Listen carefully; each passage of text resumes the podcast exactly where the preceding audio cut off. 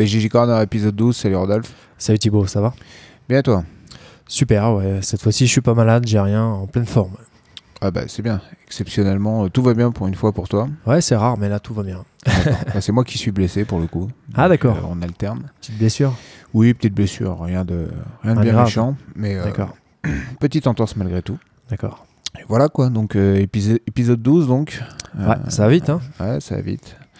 Le temps passe. Pour une fois, on est à peu près dans les délais, je pense. À peu près. Enfin, Pas encore fait fortune avec le podcast, mais ça, Non. ça ne saurait tarder. Non, non, effectivement. Il faut monter le, le Tipeee, faut, Ouais. faut demander des sous aux gens. Ouais. Et puis voilà quoi. Et lâcher, des, lâcher des, des pouces bleus aussi. les pouces bleus, les cœurs rouges. Voilà. ok, bon, euh, de quoi est-ce que tu vas nous parler en ce douzième épisode? Alors, je vais te parler. euh, bon, tu vois, j'ai pris aucune note cette fois-ci. J'ai pas eu trop le temps, mais tu vas voir, ça va être quand même très intéressant. je vais te parler des drills. Je crois pas qu'on avait déjà parlé. Bon, sinon, je vais en reparler, hein, du coup. Ouais. Euh, je vais te parler de, du fait, euh, de, on va dire, d'optimiser ses entraînements dans le sens où on n'a pas tous la chance, comme toi, de pouvoir s'entraîner euh, tous les jours, voire deux fois par jour en ce qui te concerne, je crois bien. Mhm. Voilà, et puis je finirai par te parler de- d'intelligence artificielle, qui est un sujet qui, que j'affectionne particulièrement et qui sera, comme d'habitude, un hors-sujet. Non, non, non, je vais essayer d'être en lien. quoi. Du, du moins un minimum, on va dire. Ouais, oui, comme, comme un hors sujet quoi. Ouais. D'accord. Euh, ok, me concernant, je vais parler de, de comment s'entraîner quand on a une blessure, euh, de comment profiter du fait d'être blessé pour euh, changer un peu ses entraînements et d'essayer d'en tirer quelque chose. Profiter de sa blessure, c'est intéressant ça. Exactement, parce que on va pas se mentir, à la base c'est une galère, mais essayer de d'en faire euh, quelque chose de positif. D'accord Donc euh, voilà, j'essaierai de donner quelques conseils que j'essaie moi-même d'appliquer en ce moment et que j'applique de manière générale à chaque fois que je suis blessé ou qu'il y a un petit truc qui déconne. D'accord. Euh, ça, puis je parlerai de, de l'aspect euh, cinématographique qu'il peut y avoir dans l'histoire du Jiu-Jitsu. euh, par rapport notamment à l'entrée de Kron à l'UFC. L'aspect euh, Netflixien. Exactement. c'est pas le, c'est pas vraiment ça qui, qui est au centre de ma réflexion parce que c'est un, c'est un sentiment que j'ai eu depuis le départ dès que dès que j'ai connu euh, cet art martial. Et c'est qu'il y a un côté assez cinématographique Ouais. dans l'origine du sport, euh, son très juridique aussi. Ju- juridique. Oui, bien sûr, hein, mais ça fait partie aussi du truc, quoi. C'est ce qui côté, peut-être euh, euh, est antagoniste. Enfin bref. Non, non, parce qu'à partir du moment où il y a des drames, euh, c'est cinématographique, tu vois. Mm. C'est cinématographique quand il se passe des choses, en fait. Et vu que l'histoire, elle est assez mouvementée, que c'est familial, etc. Enfin bref, je reviendrai dans le détail en quoi je trouve que c'est cinématographique. Ça c'est ton hors sujet donc hein, du coup. Ah non, là, par contre, c'est complètement, dans le sujet. Tu peux difficilement faire plus dans le sujet, puisqu'on va refaire, on va en profiter pour refaire un peu d'histoire euh, sur euh, comment est-ce que le, le jiu-jitsu brésilien en est arrivé là où il en est aujourd'hui. D'accord. Et euh, voilà, mettre ça en perspective. Et puis euh, je finirai par conseiller un documentaire euh, sur le jiu-jitsu, donc disponible sur YouTube, qui est assez connu. Mais bon, vu qu'on n'en avait pas parlé, c'est l'occasion de le faire. Et euh, j'expliquerai en quoi je pense que c'est un bon documentaire, parce que c'est pas facile de, de vendre entre guillemets ce sport, vu qu'il ne ressemble à rien. Donc euh, voilà, on fera un petit, un petit débrief de, de ce que c'est et en Bon. quoi est-ce que c'est une bonne chose. C'est sympa ce petit programme. Voilà, donc euh, bah écoute, euh, rien à rajouter? Non non non, on peut y aller.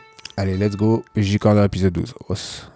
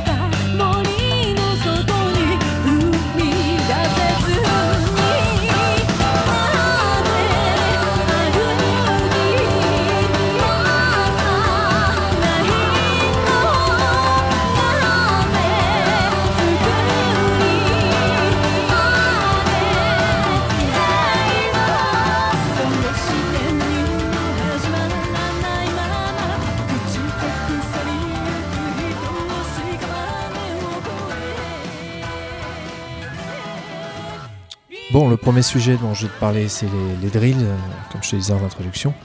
C'est un sujet, euh, j'ai eu l'idée parce qu'on a eu quelques élèves justement qui, sont venus nous voir dernièrement et qui étaient, euh, assez demandeurs de, drills et qui auraient souhaité qu'on en fasse un peu plus au club.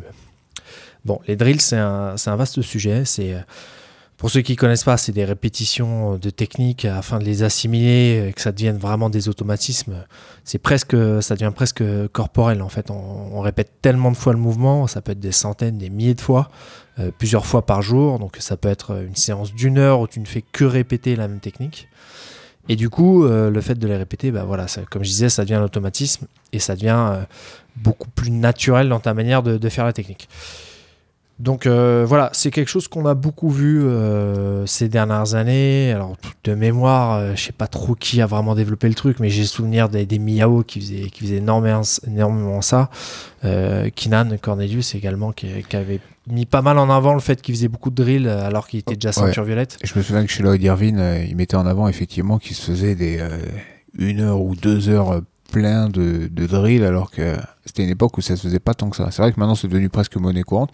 Et au début, quand on a commencé, les drills, c'était pas quelque chose qui était. Non, non, non, mais ça fait partie du jiu moderne. Hein. C'est-à-dire qu'avant, ça se faisait pas. quoi.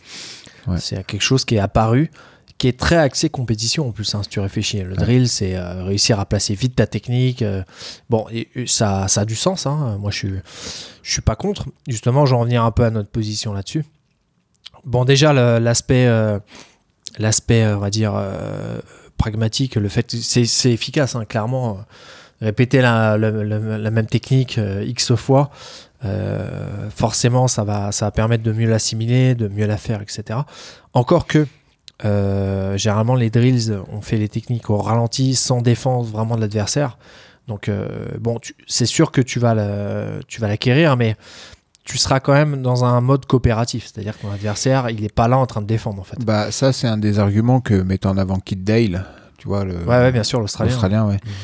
Qui lui est, pas du tout euh, favorable au drill. En tout cas drill tel qu'on l'entend de base, donc comme tu les as décrits, qui, et qui reproche justement le fait que c'est tellement pas euh, ressemblant à la réalité, vu que tu le fais sur un pantin en fait. Hein. ouais, ouais que bah, du coup ça te donne des habitudes qui sont pas forcément les bonnes et qu'il vaut mieux habituer ton, ton corps, tes réflexes euh, au niveau musculaire à, t'adapter à ce qui se passe en combat. Et que c'est pas une bonne chose de te tu vois de te mmh. systématiser dans un, dans un truc pas réaliste tu vois donc bon, après, Kid Dale, euh, voilà, il a son avis. Euh, c'est difficile de, de, faire des... Après, c'est vrai que euh, je repense au Miao qui faisait ça, genre la, veille de Lisbonne, il combattait le lendemain, ils en faisaient jusqu'à 1h du mat.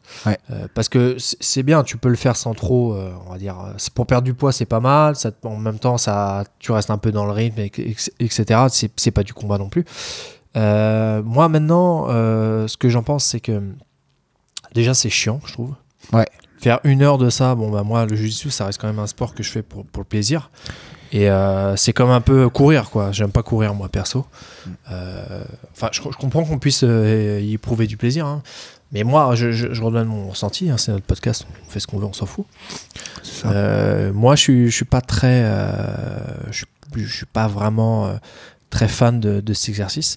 Maintenant, je comprends notamment, je pensais au Miao justement, je comprends qu'il fasse ça parce que il y a un certain nombre de techniques, euh, tout ce qui ressemble un peu à du berimbolo, twister hook, tout ça, il y a des positions à partir de laquelle c'est assez, quand même assez complexe de les faire sans les avoir euh, répétées assez souvent. Et euh, des prises de dos en twister hook, par exemple. Ça, c'est moi, je, fais pas mal ça en fait. Et effectivement, c'est vrai que je comprends l'intérêt du, du, drill dans ce cas-là. Euh, je faisais ça avec un élève, un de nos élèves qui s'appelle David. On, répétait un peu. Et lui, il arrivait bien à faire la, une, prise de dos à partir de ça. Et c'est vrai que c'est un mouvement, faut, faut, faut l'acquérir, faut l'avoir quand même. C'est pas forcément évident à faire. Euh, comme ça base, euh, on va pas se mentir, euh, on n'est pas tous égaux sur le, la, la, facilité d'apprentissage des techniques. Bien sûr. Il y en a, tu vas leur montrer une technique, ils vont te la faire en endori juste après, tu vois, juste même sans même l'avoir pratiqué une fois, ils peuvent te la ressortir. Il y a la morphologie aussi hein, qui fait que tu vas, ça va être plus adapté à toi, le fait que tu sois souple ou pas. Euh, s'il y a des techniques, c'est quand même des, des, prises de, surtout c'est souvent dans les prises de dos d'ailleurs, euh, des techniques qui sont quand même assez spécifiques et qui peuvent être dur à faire, même en, en la visualisant. hein. Ouais, bien sûr. Après, c'est sûr que là, c'est pareil. C'est tout le monde n'est tout le monde n'est pas exactement sur, sur le même pied. Quoi. Il y en a qui vont avoir plus de facilité à faire euh, à faire un peu ce qu'ils veulent avec leur corps. euh, D'autres pour lesquels il va falloir peut-être passer par justement euh, le fait de s'habituer à la technique elle-même et de la pratiquer, de la répéter. Ouais, c'est un vaste débat. hein, ça. Donc je te disais déjà, c'est euh, un peu chiant. Et puis, euh, ce que je répondais à, à l'élève qui m'en parlait notamment, c'est que c'est difficile de mettre ça en place dans un cours. Ouais. Parce qu'un cours, euh, généralement dans un cours, tu as plus de débutants, ou alors au moins autant que de, que de, de gradés, on va dire. Faire, en, faire des drills, ça signifie déjà, à minima, savoir faire la technique, euh, lent- enfin, savoir la faire une fois, quoi. Oui, savoir la, la- la faire techniquement. T'apprends pas une technique via un drill. Ouais. T'a- T'apprends à l'assimiler, mais pas, t'apprends pas à, la- à juste la faire. Oui, et d'ailleurs, c'est même un des problèmes des drills, c'est que si tu le fais euh, sur une technique que tu maîtrises pas, tu vas te, te prendre Tu- des mauvaises habitudes. Ouais, tu exactement. Il faut déjà bien bien la maîtriser. Il faut. Mhm. C'est vrai que les, les drills, euh, on- je pense que euh, s'il faut commencer, il faut commencer vraiment par le faire doucement, en oubliant chaque, dé- en oubliant aucun détail. Et euh, voilà, ça c'est vraiment fondamental.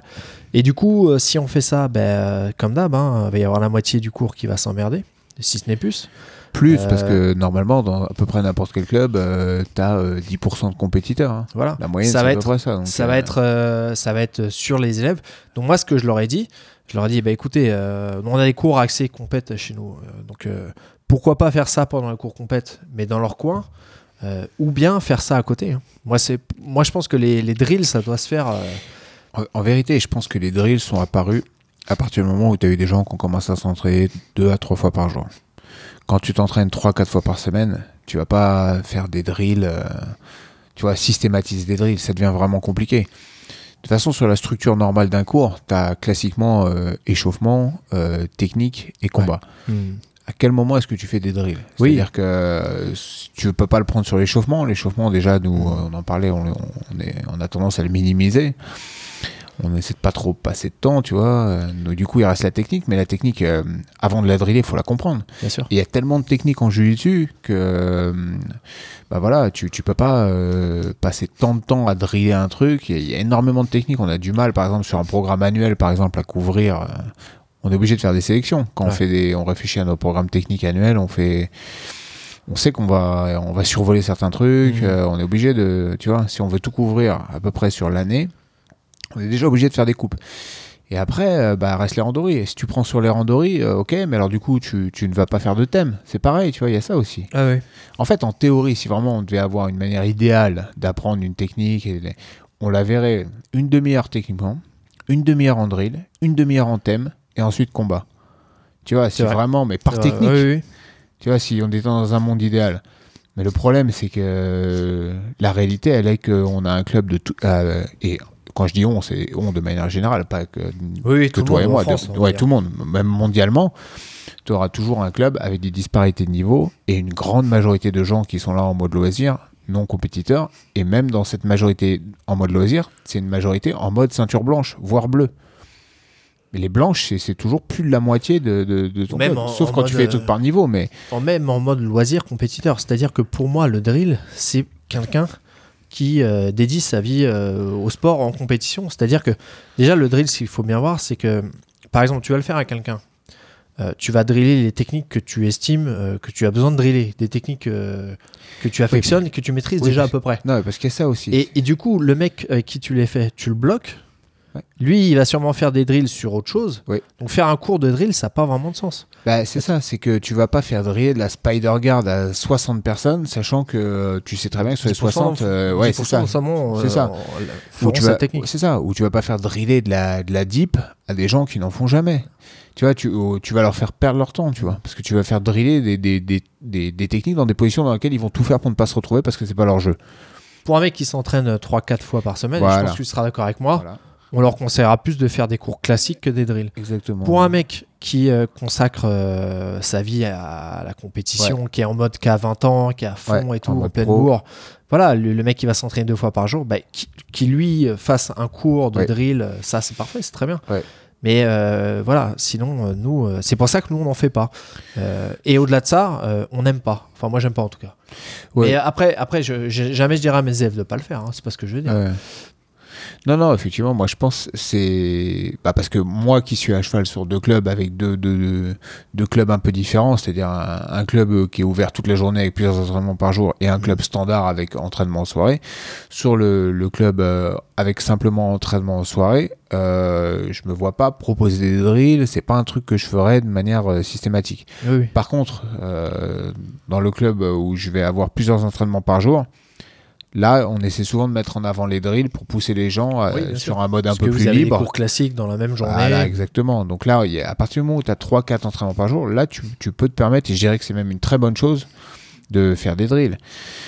Euh, Non, non, c'est sûr que c'est une bonne chose. Maintenant, c'est encore une fois, ça dépend Ouais. de. ça se confronte au réalisme de l'enseignement euh, que, que, que, tu, que tu dois faire, toi, quand tu gères une académie. bah, quand tu regardes vraiment dans les faits, le, le drill, c'est compliqué à systématiser pour tes élèves. Hein, c'est- la triste ou pas réalité euh, Donc, des euh, choses. Quoi. Conclusion, ben, euh, ce que je dirais à mes élèves qui, qui veulent vraiment faire, euh, c'est essayer de vous organiser pour. Déjà, regardez si vraiment c'est un complément.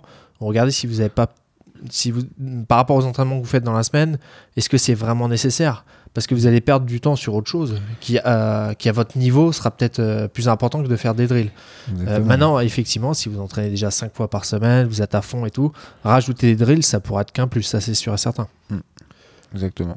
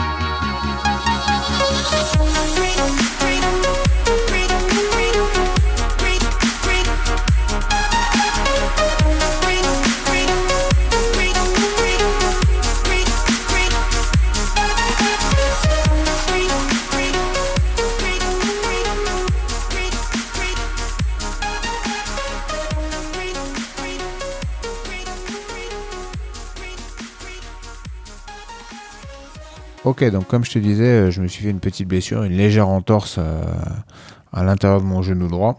D'accord. Euh, en faisant un knee slide, je me suis fait pousser. hein. Ça a fait un, un petit crack. Donc, a priori, c'est une petite entorse. Rien de bien grave. hein. tu dis.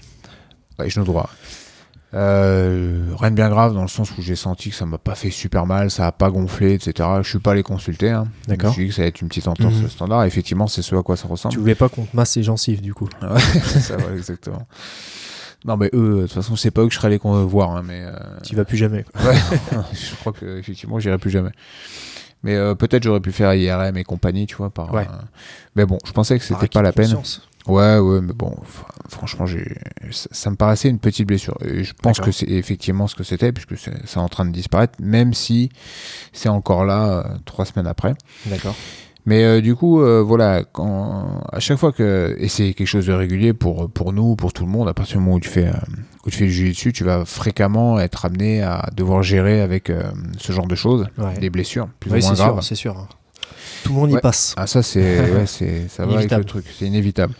Donc voilà, si l'idée c'est de voir si on peut en tirer quelque chose. D'accord. Donc déjà sur le, le fait de quoi faire quand on est blessé. Donc dé- euh, de manière classique, euh, généralement on consulte ou pas.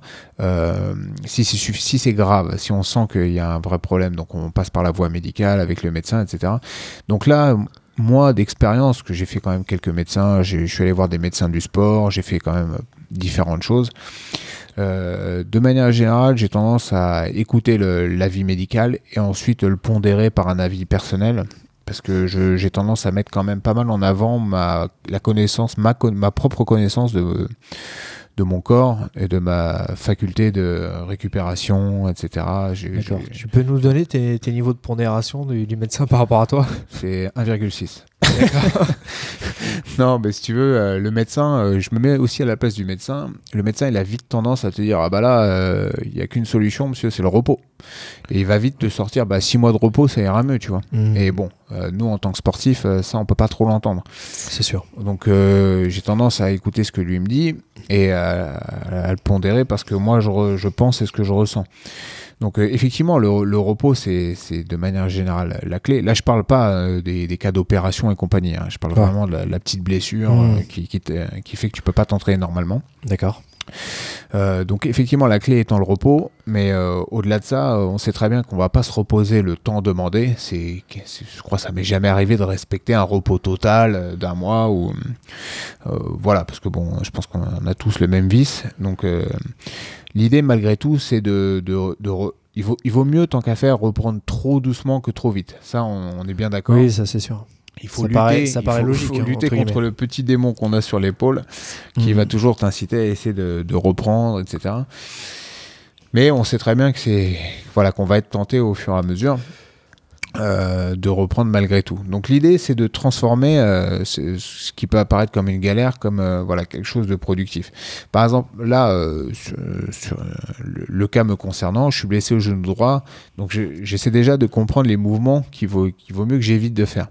Je me suis fait le mouvement sur un, passage de garde avec le genou en avant, etc. Donc je, sais que c'est le, mouvement qui qui a causé la blessure. Et je, sens que c'est un mouvement sur lequel je suis pas stable. Donc déjà, je l'élimine de mes attaques. Ensuite, j'essaie de voir si je j'ai plus de, de, mal à être en dessous ou au-dessus. Et je vais orienter ma manière de combattre en fonction de ça. Par exemple, là, j'ai mal au genou droit. Quand je fais de la garde, j'ai pas trop mal. Donc je vais faire beaucoup de garde durant cette période. Ok je vais faire beaucoup de garde et je vais combattre avec le genou gauche en avant. Donc, ce qui va me permettre de travailler en gaucher, ce qui est aussi intéressant. Euh, je vais quasi systématiquement éviter les gens qui sont euh, à par exemple euh, deux KT au-dessus de moi. Tu vois Parce que même si la personne est cool, le fait qu'il y ait du bah, poids va, faire que je vais devoir moi compenser cette différence de poids par plus d'intensité et du coup prendre, prendre plus de risques. Donc je vais éviter les lourds, lourds entre guillemets, hein, c'est lourd par rapport à soi, hein, ce que je veux dire, pour essayer de privilégier des gens plus légers dans l'idéal, voire à mon poids. Euh, donc ça peut être une bonne chose euh, dans le sens où ça va te faire travailler différemment et avec une contrainte. Donc ça va peut-être te pousser à travailler et sortir un peu de ta zone de confort, ce que normalement tu dois avoir en tête de faire à chaque entraînement, toujours essayer de, tu vois, de, de, varier ton jeu. Mais là, bon, là, tu as la blessure qui te, qui te le rend presque obligé, en fait.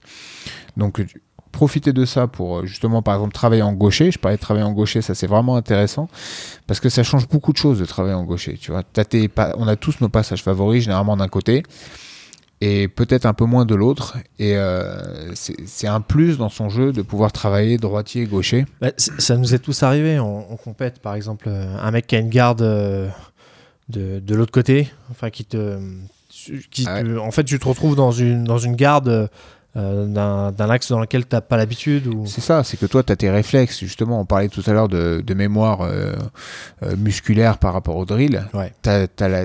on a, nous, l'habitude de travailler avec quelqu'un qui a sa jambe droite avancée. La plupart des, des, des, combattants que tu vas voir en jiu-jitsu vont avancer leur jambe droite. Pourquoi? Parce que la plupart sont droitiers. Mhm. Tu vas avoir les gauchers qui vont avancer leur jambe gauche, ou alors les droitiers qui ont commencé par de la boxe. Euh, ou pied-point, qui eux ont l'habitude d'avoir leur jambe gauche avancée. Mhm. Donc tu as un peu ces, cas particuliers. Mais généralement, tu, sens tout de suite qu'il y a un problème quand euh, le mec avance sa jambe gauche. Et euh, c'est difficile de composer avec. Donc pouvoir alterner et être ambidextre sur, sur- dans ton jujitsu, ça peut vraiment être une, un plus. bien joué. Merci. 3 points. 9 points. Donc, euh, c'est un plus non négligeable. Et puis, bon, c'est voilà, ça, ça, ça met un peu de challenge et, ça varie un peu, ce qui, est- ce qui, ce qui, est, ce qui est- ce qui est toujours bon à apprendre C'est parce que peut, d- des fois, bien sûr, quand tu répètes tout le temps, fais toujours les mêmes combats, ça peut devenir barbatif. Donc, euh, tant qu'à faire, encore une fois, essayer de faire du négatif du positif. Et en ça, ça peut être pas mal. Euh, un autre conseil important, c'est de reprendre vraiment crescendo. Quand je disais, il- il faut certes prendre son temps, mais il faut aussi euh, reprendre crescendo dans le sens euh, d'abord faire des dégâts plus légers, puis à ton poids, puis lourd.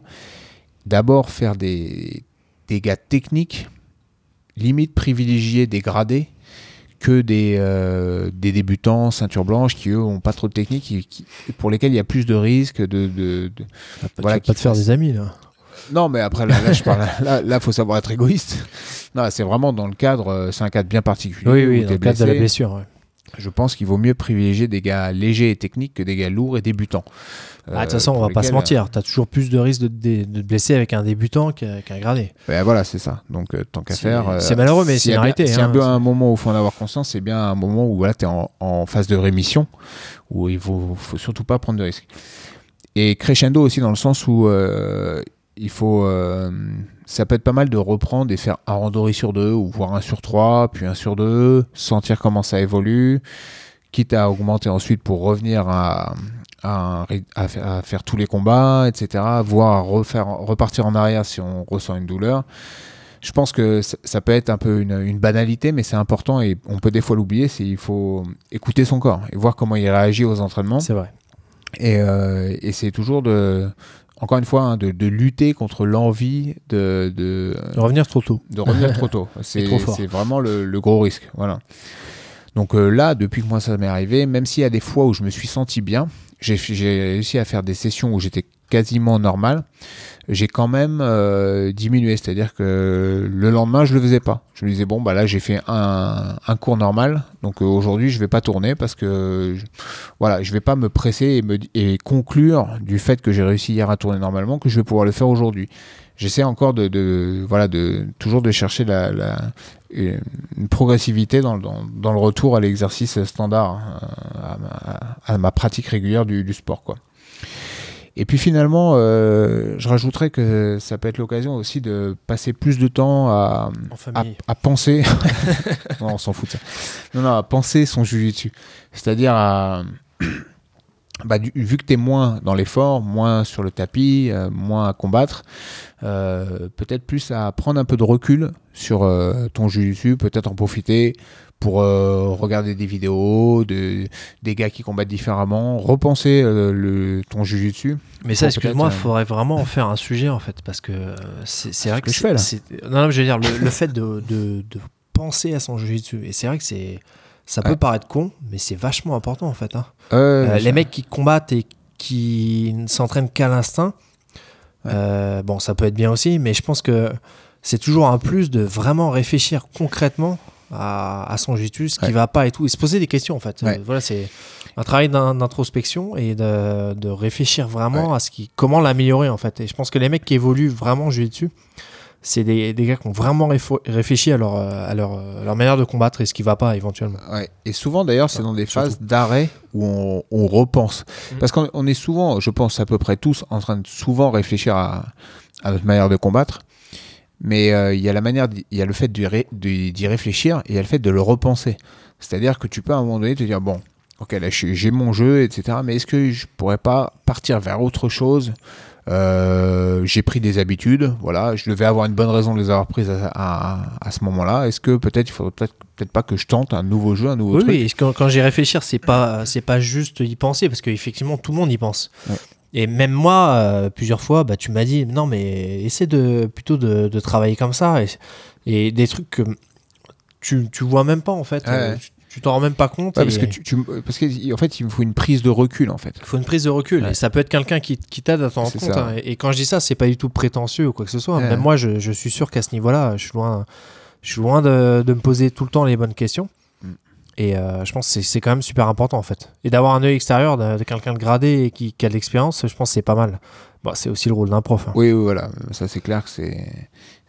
Normalement, la valeur ajoutée de ton prof, c'est lui aussi de te dire Attends, est-ce que peut-être tu. Voilà, peut-être tu pourrais pas enrichir ton jiu-jitsu en travaillant de telle ou telle manière, etc. Mais c'est toujours pareil, ton prof il va avoir 50 élèves et il pourra pas faire ce travail sur, sur Évidemment. chacun d'entre eux. Et il, il, il- il- il reste qu'il y a un travail individuel Bien à, sûr, à bien faire sûr. malgré tout. Après, euh, ça ne coûte rien d'aller voir ton prof et euh, d'en discuter, euh, de dire voilà, bon, en ce moment je suis blessé, euh, qu'est-ce que tu penses de mon, de mon jiu-jitsu, est-ce que tu as, des conseils, voilà, ça, ça coûte rien. Après, le prof, peut-être que. Nous, on est profs, hein, peut-être qu'il y a des élèves pour lesquels on aurait des idées, peut-être qu'il y a des élèves pour lesquels on n'en aurait pas spécialement. Oui, Mais bon, je veux dire, ça coûte rien, ça Bien peut sûr. être l'occasion et voilà, de dire bon, je vais, je vais prendre un peu de Mm. temps, je suis un peu moins sur le tapis à, à, à faire la force et compagnie, donc je vais peut-être en profiter peut-être pour réfléchir le truc. Mm. Et puis ça peut être aussi l'occasion de, de travailler différemment. Tout à- on parlait de drill dans la première partie, ça Ouais. peut être euh, là pour le coup ça peut être une Oui, bonne ça peut, occasion. oui, voilà, exactement, d'en euh, faire. oui. d'essayer de se caler avec euh, il y a toujours des gens qui, qui ont qui ressentent le besoin de driller Bien un sûr, truc oui, ça oui. c'est ça c'est sûr parce que tu as envie de faire une technique tu sens que tu l'as pas mal mais tu manques un peu de pratique bah voilà ça peut être le bon moment de, de, de, de trouver un partenaire dire bah voilà bah on va en profiter on va peut-être faire moins de randonnées on va se mettre tous les deux là on va driller un truc et puis voilà Excuse-moi, je, peux de- faire un, un petit retour sur les drills parce que c'est vrai qu'il y a quelque chose qu'on aurait pu évoquer et que j'ai pas évoqué justement. Euh, je parlais du fait de- d'avoir un partenaire pour faire des drills parce qu'effectivement, il faut trouver quelqu'un qui accepte de faire avec toi les drills. Ouais. C'est pas forcément toujours euh, euh, le cas, notamment si tu fais ça pendant les cours dits classiques. Mhm. Euh, du coup, il y a pas mal de gars, on a connu d'ailleurs, JC notamment, s'il nous écoute, euh, voilà, qui, qui, qui ont des, euh, des demi, tu vois. ah oui les... Et qu'est-ce que t'en penses, toi, du coup, mannequins. de faire des, des drills, ça? Bah, le JC dont tu parles en l'occurrence, lui, euh, je pense qu'il est, c'est un- il a pas trop eu le choix dans le sens où il, lui, il habite euh, à la montagne, Ouais, ouais, euh, avec peu de clubs à côté, donc effectivement, je pense qu'à sa place, j'aurais fait la même chose. Maintenant, euh, pff, voilà, je pense pour moi c'est une solution quand t'as pas mieux, mais bon, tant Oui. qu'à faire, effectivement, je préférais, euh, c'est toujours mieux de driller avec, euh, Bien avec sûr. un être humain, voilà, que Oui, oui, c'est vrai que dans, dans disons qu'à tu ferais pas ça à Paris, dans un endroit où tu as des Exactement. souvent. Mais euh, par contre, à la place de JC, j'aurais sûrement fait la même chose. Parce Ouais, que oui, vrai, lui, il c'est était vrai. seul, loin de tout. Et effectivement, j'ai...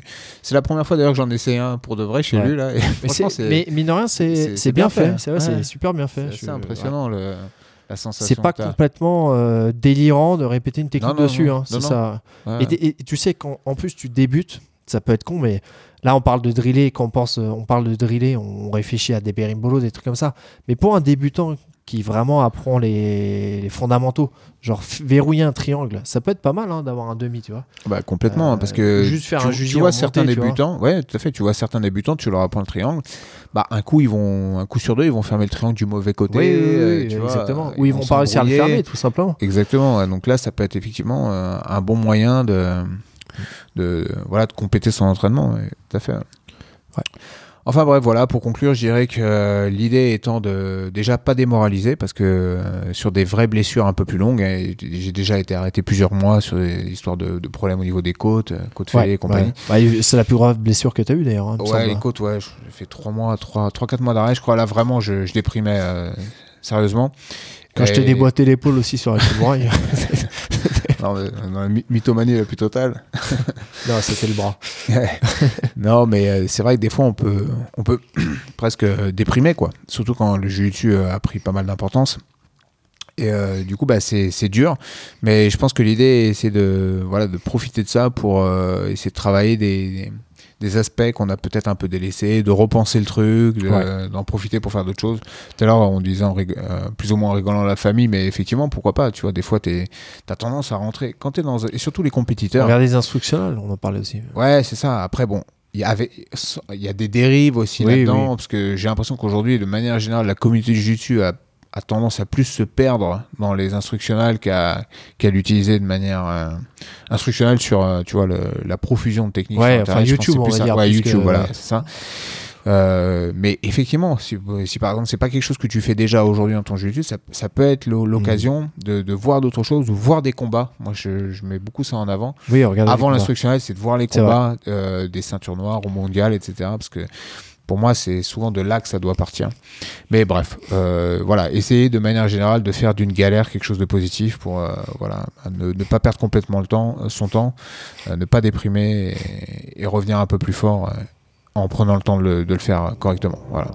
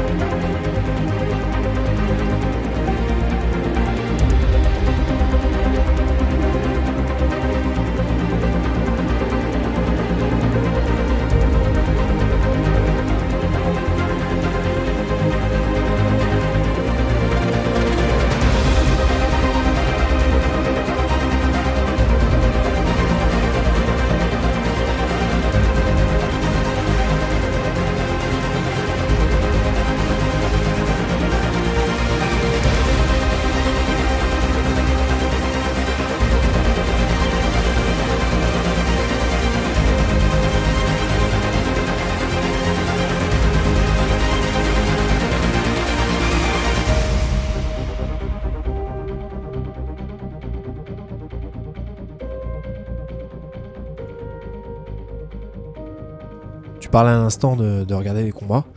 Il se trouve que j'ai regardé le BJJ Star euh, qui a eu lieu euh, il y a une semaine. Il se trouve que là, c'était un vrai combat. Pour le coup. Bah ouais, je voulais dire, euh, Herbert Santos, il- ça y est, il est, il est passé au MMA apparemment.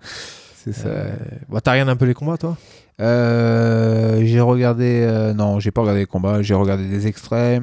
J'ai regardé le début de celui-là, qui m'avait l'air pourtant bien engagé, malheureusement. ouais, ouais.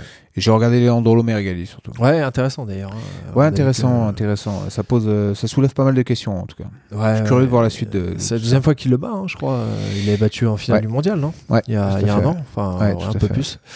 Je crois que Enfin, Leandro l'avait battu deux fois lui aussi. Ouais, il avait déjà battu. Il avait battu Copa Podio. Ouais, il avait Copa battu, Podio, exact. euh, Il avait galéré, Paname, hein. je crois. Il avait galéré Copa Podio, si j'ai pas de conneries. Ouais, ouais, ouais. Bref, je vais te parler d'un sujet donc euh, bah, qui va rejoindre un peu le, le- le sujet des drills. hein. Euh, les drills, on disait, euh, c'est un bon exercice en, en tant que complément lorsque vous entraînez beaucoup. Mm. Mais justement, ça, ça sous-entend ou- le fait que vous entraînez beaucoup. Ouais. Et pour beaucoup d'entre nous, la plupart, la très très grande majorité, on n'a qu'un nombre limité d'entraînements. Voilà, à part les gens dont c'est le métier ou qu'on- qui consacrent euh, leur vie à ça. Mhm. Euh, pour beaucoup, euh, ça reste quelque chose qu'on pratique, on va dire, allez, 3, 4, 5 fois grand maximum. Et encore, au-delà de 3 fois, ça nécessite quand même des, des sacrifices assez importants dès lors que tu as une famille, dès lors que tu as un métier. Moi, je vois, toi aussi- bien moi que toi, Mhm. depuis qu'on pratique. Et bon, toi, actuellement, t'en vis, mais euh, avant, euh, on, on faisait quand même pas mal de sacrifices hein, à tous les niveaux hein, pour, pour s'entraîner. Ouais, c'est sûr. ouais. Donc, euh, ce, que je, ce que je voulais aborder donc, comme sujet, c'est le... déjà, est-ce qu'on peut, est-ce qu'on peut réussir à bien s'entraîner en n'ayant qu'un nombre de- d'entraînements limité par semaine? Bon, je sais pas si j'ai vraiment la réponse, mais en tout cas, je, je donnais mon point de vue. Et est-ce que voilà, c'est c'est vraiment absolument nécessaire de, de s'entraîner euh, énormément pour, euh, pour euh, voilà, réussir à faire des résultats en compétition encore une fois, ça, ça va être une, histoire de point de vue. hein. On prétendra pas avoir la euh, à ce sujet. Donc moi, ce que, ce que je pense, c'est que effectivement, aujourd'hui, le jiu-jitsu, ça devient un sport où il y, a- un peu une course à l'entraînement. Ça, pareil, ça peut paraître évident, mais ça l'était pas forcément avant. hein. C'est-à-dire qu'avant, euh, c'était quand même un sport où il y avait des, des, euh, on a déjà, c'est des sujets qu'on a déjà évoqués, mais il y avait vraiment des, des écoles avec des techniques spécifiques. Ouais. Aujourd'hui, avec euh, toute la, la profusion de, euh, de- d'infos, de, médias, de vidéos, etc., on a accès, tout le monde a accès à tout. Et c'est pas étonnant dans chaque club de voir de, du, de, de voir des mecs forts, en- que ce soit en berimbolo, en lapel, etc. Du coup, moi, ce que j'aurais tendance à, à dire, c'est pour ceux qui s'entraînent, qui s'entraînent 3, 4, 5 fois, en dessous de 3 fois, je trouve que c'est dur de vraiment, vraiment s'améliorer. on peut bien sûr s'améliorer même en s'entraînant qu'une fois par semaine, mais je veux dire, pour avoir, de mon point de vue, hein, pour avoir une progression assez rapide, assez constante et assez linéaire, j'estime que 3 cours, c'est vraiment le minimum. En fait, pour moi, effectivement, je, suis d'accord avec toi, trois cours pour moi c'est le minimum. Mais euh, quand tu commences et que tu es, blanche, tu pars de zéro, un par semaine peut suffire pendant un certain temps, puis deux par semaine, puis plus tu te rapproches, tu oui, vois, voilà. augmentes. C'est souvent ce qui se passe d'ailleurs. Hein. Tu peux, tu peux aller crescendo. C'est-à-dire que tu vas bien progresser. Hein. Si tu connais rien en en une fois par semaine, tu, tu progresses. Mais au bout d'un moment, voilà, je dis pas, je au bout de six mois, un an, si vraiment euh, il va falloir passer à deux fois, voire trois fois. Mais dans l'idéal, si on devait donner un chiffre, effectivement, j'aurais tendance à dire que le, seuil de progression correct, ça serait trois fois par semaine. Voilà. On, en avait déjà parlé, mais euh, encore une fois, pour un débutant, bon, j'aborderai plusieurs cas, hein, mais pour le cas du débutant, vraiment qui, qui part de rien, euh, encore une fois, j'estime personnellement qu'il faut vraiment se concentrer sur la technique au départ. La technique, les formes de corps, et pas, pas le cardio, pas le, pas le physique. Euh, les combats, c'est important parce que tu t'apprends dans les combats, mais c'est toujours dans une idée d'apprentissage. Et nous, on estime que voilà, aller à fond sur le, cardio, l'entraînement militaire, c'est bien parce que ça peut, attirer des gens qui aiment bien ça. Mais dans ce cas-là, il risque d'être attiré plus par un cours de CrossFit du coup. Euh, donc je pense qu'il faut vraiment, vraiment se concentrer par, l'aspect technique. Donc voilà, lorsque, lorsque vous êtes limité dans le nombre de cours, euh, effectivement, si vous êtes débutant et vous entraînez déjà 5 fois par semaine, bon, pourquoi pas faire du cardio à côté mm. Mais encore une fois, supposons que vous avez 3-4 cours maximum, euh, concentrez-vous vraiment sur la technique. Et après, je pense qu'il faut, euh, ça, ça c'est valable à tout, tout, le niveau de ceinture, hein. lorsque vous pouvez vous entraîner que 3, 4, 5 fois, encore une fois, ce qui est mon cas, hein. moi je me suis jamais entraîné plus de 5 fois par semaine. Hein. Euh, moi, j'ai bah, au Brésil, bien sûr, je me suis entraîné deux fois par jour, comme tout le monde l'a fait. Je ne faisais pas systématiquement, mais j'ai déjà fait. Euh, euh, lors de périodes de stage en France ou lorsqu'il y avait des préparations complètes, j'ai déjà je me suis déjà entraîné plus que cinq fois. Mais on va dire, mes entraînements, depuis que je pratique, c'est toujours entre 3 et 5 fois. Voilà. donc, à part des caves, encore une fois, très spécifiques. Et du coup, moi, ce que je pense qui est, important, mais tu, tu me donneras ton point de vue, c'est vraiment de déjà de, bien faire tous les combats, d'essayer de pas en sauter. Euh, ça, bien sûr, si vous êtes blessé, vous allez voir les choses différemment, mais euh, de pas zapper les combats, de bien se concentrer sur les combats, d'essayer de, euh, bien choisir vos partenaires. Ça, c'est très important aussi. Il euh, faut, faut, vraiment optimiser, je pense, chaque cours, chaque entraînement. Après, tout dépend ce qu'on recherche. Si on est plus en mode compétition, en mode en mode euh, un peu plus loisir ou vraiment dans, l'idée d'apprendre. Euh, mais je pense que voilà, faut, se concentrer euh, sur l'aspect technique, ne pas rater de combat et voilà, être vraiment très sérieux à chaque cours. Et je pense qu'en ayant un peu cet état d'esprit, vous pouvez réussir voilà, bien vous améliorer, même avec un nombre de cours limité. C'est-à-dire qu'il y a beaucoup de gens qui se disent bah, je vais venir très souvent. Mais bon, par exemple, euh, là, peut-être je tournerai euh, pas à fond ce jour-là, etc. Je, pense qu'il vaut mieux venir un peu moins et vraiment être, euh, concentré, présent sur les combats. Je sais pas ce que tu en penses. Si, en tout cas, je te rejoins sur le fait que pour moi, le truc primordial, c'est la technique. Mais je pense que moins on s'entraîne, plus il faut effectivement avoir le souci de s'entraîner intelligemment. Et euh, je me souviens avoir discuté de ça avec euh, Victor Estima qui me disait que c'était vraiment important de et notamment pour eux parce que eux c'est le bon exemple. C'est-à-dire que alors eux c'est le bon exemple pas par rapport à la, au volume d'entraînement mais par rapport aux conditions d'entraînement. C'est-à-dire que Victor et Braulio étaient niveau mondial même euh, Roger Gassi et ils ont réussi à performer à très haut niveau alors qu'ils étaient en Angleterre et que pour eux, euh, voilà, ils n'avaient pas de sparring. C'était vraiment ridicule les sparring qu'ils avaient par rapport au niveau de d'opposition qu'ils auraient pu avoir euh, en restant au Brésil. Et du coup, euh, ils me disaient qu'ils avaient vraiment dû réfléchir à comment s'entraîner, la manière de s'entraîner. pour voilà réussir à rivaliser avec des gars qui ont des environnements de bien bien meilleurs théoriquement.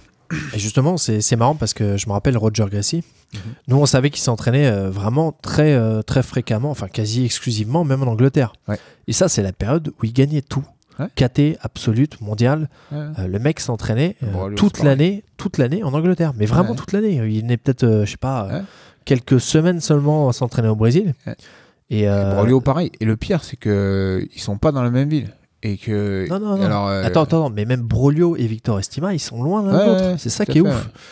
Je crois Victor est Nottingham, je crois Ouais. Brolio est Birmingham, Birmingham, et je crois Ro- Roger il est à Londres.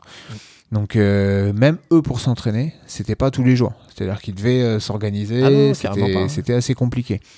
Et euh, du coup, euh, il m'expliquait qu'il réfléchissait vraiment à la manière de s'entraîner euh, et que bah voilà le temps qu'eux peut-être ne passaient pas à faire des entraînements difficiles, ils réfléchissaient à voilà. Et tu remarqueras que bon Roger Racing peut-être pas, mais les frères Estima, ils ont une particularité, c'est qu'ils sont ils ont été très très inventifs dans leur technique.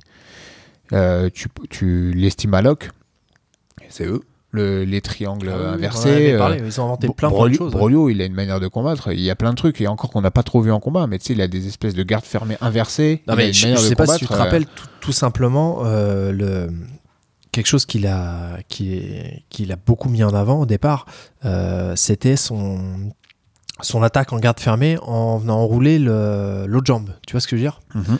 Ça, c'est quelque chose que- qu'on a beaucoup, beaucoup vu euh, lorsqu'il a commencé à le faire. La dernière fois, je parlais des, des défenses de passage de garde, mais moi, c'est c'est le premier que j'ai vu faire ça. Et cette défense, elle est, elle est super efficace. Et ils, ont été très, très euh, créatifs dans leur jiu-jitsu. Ouais. Et euh, voilà, Et créatifs avec des choses qui marchent. Ouais, je pense que c'est pas un hasard. C'est je pense qu'ils ont dû, euh, bah, voilà, ils, le, encore une fois, hein, par rapport à ce qu'on disait tout à l'heure, peut-être que le temps qu'ils ne passaient pas à faire des entraînements de dingue, tu vois, s'ils étaient restés à la Gracie Barra, à Rio, où ils se seraient foutus sur la gueule avec euh, 60 ceintures noires de ouf, bah là, ils passaient peut-être ce temps-là à, à réfléchir, à se dire, Exactement. bon, comment est-ce que je vais faire la différence, parce que là, en face, je sais qu'il va y avoir des, mecs qui vont être euh, préparés à la guerre. Il faut que j'arrive avec des armes différentes.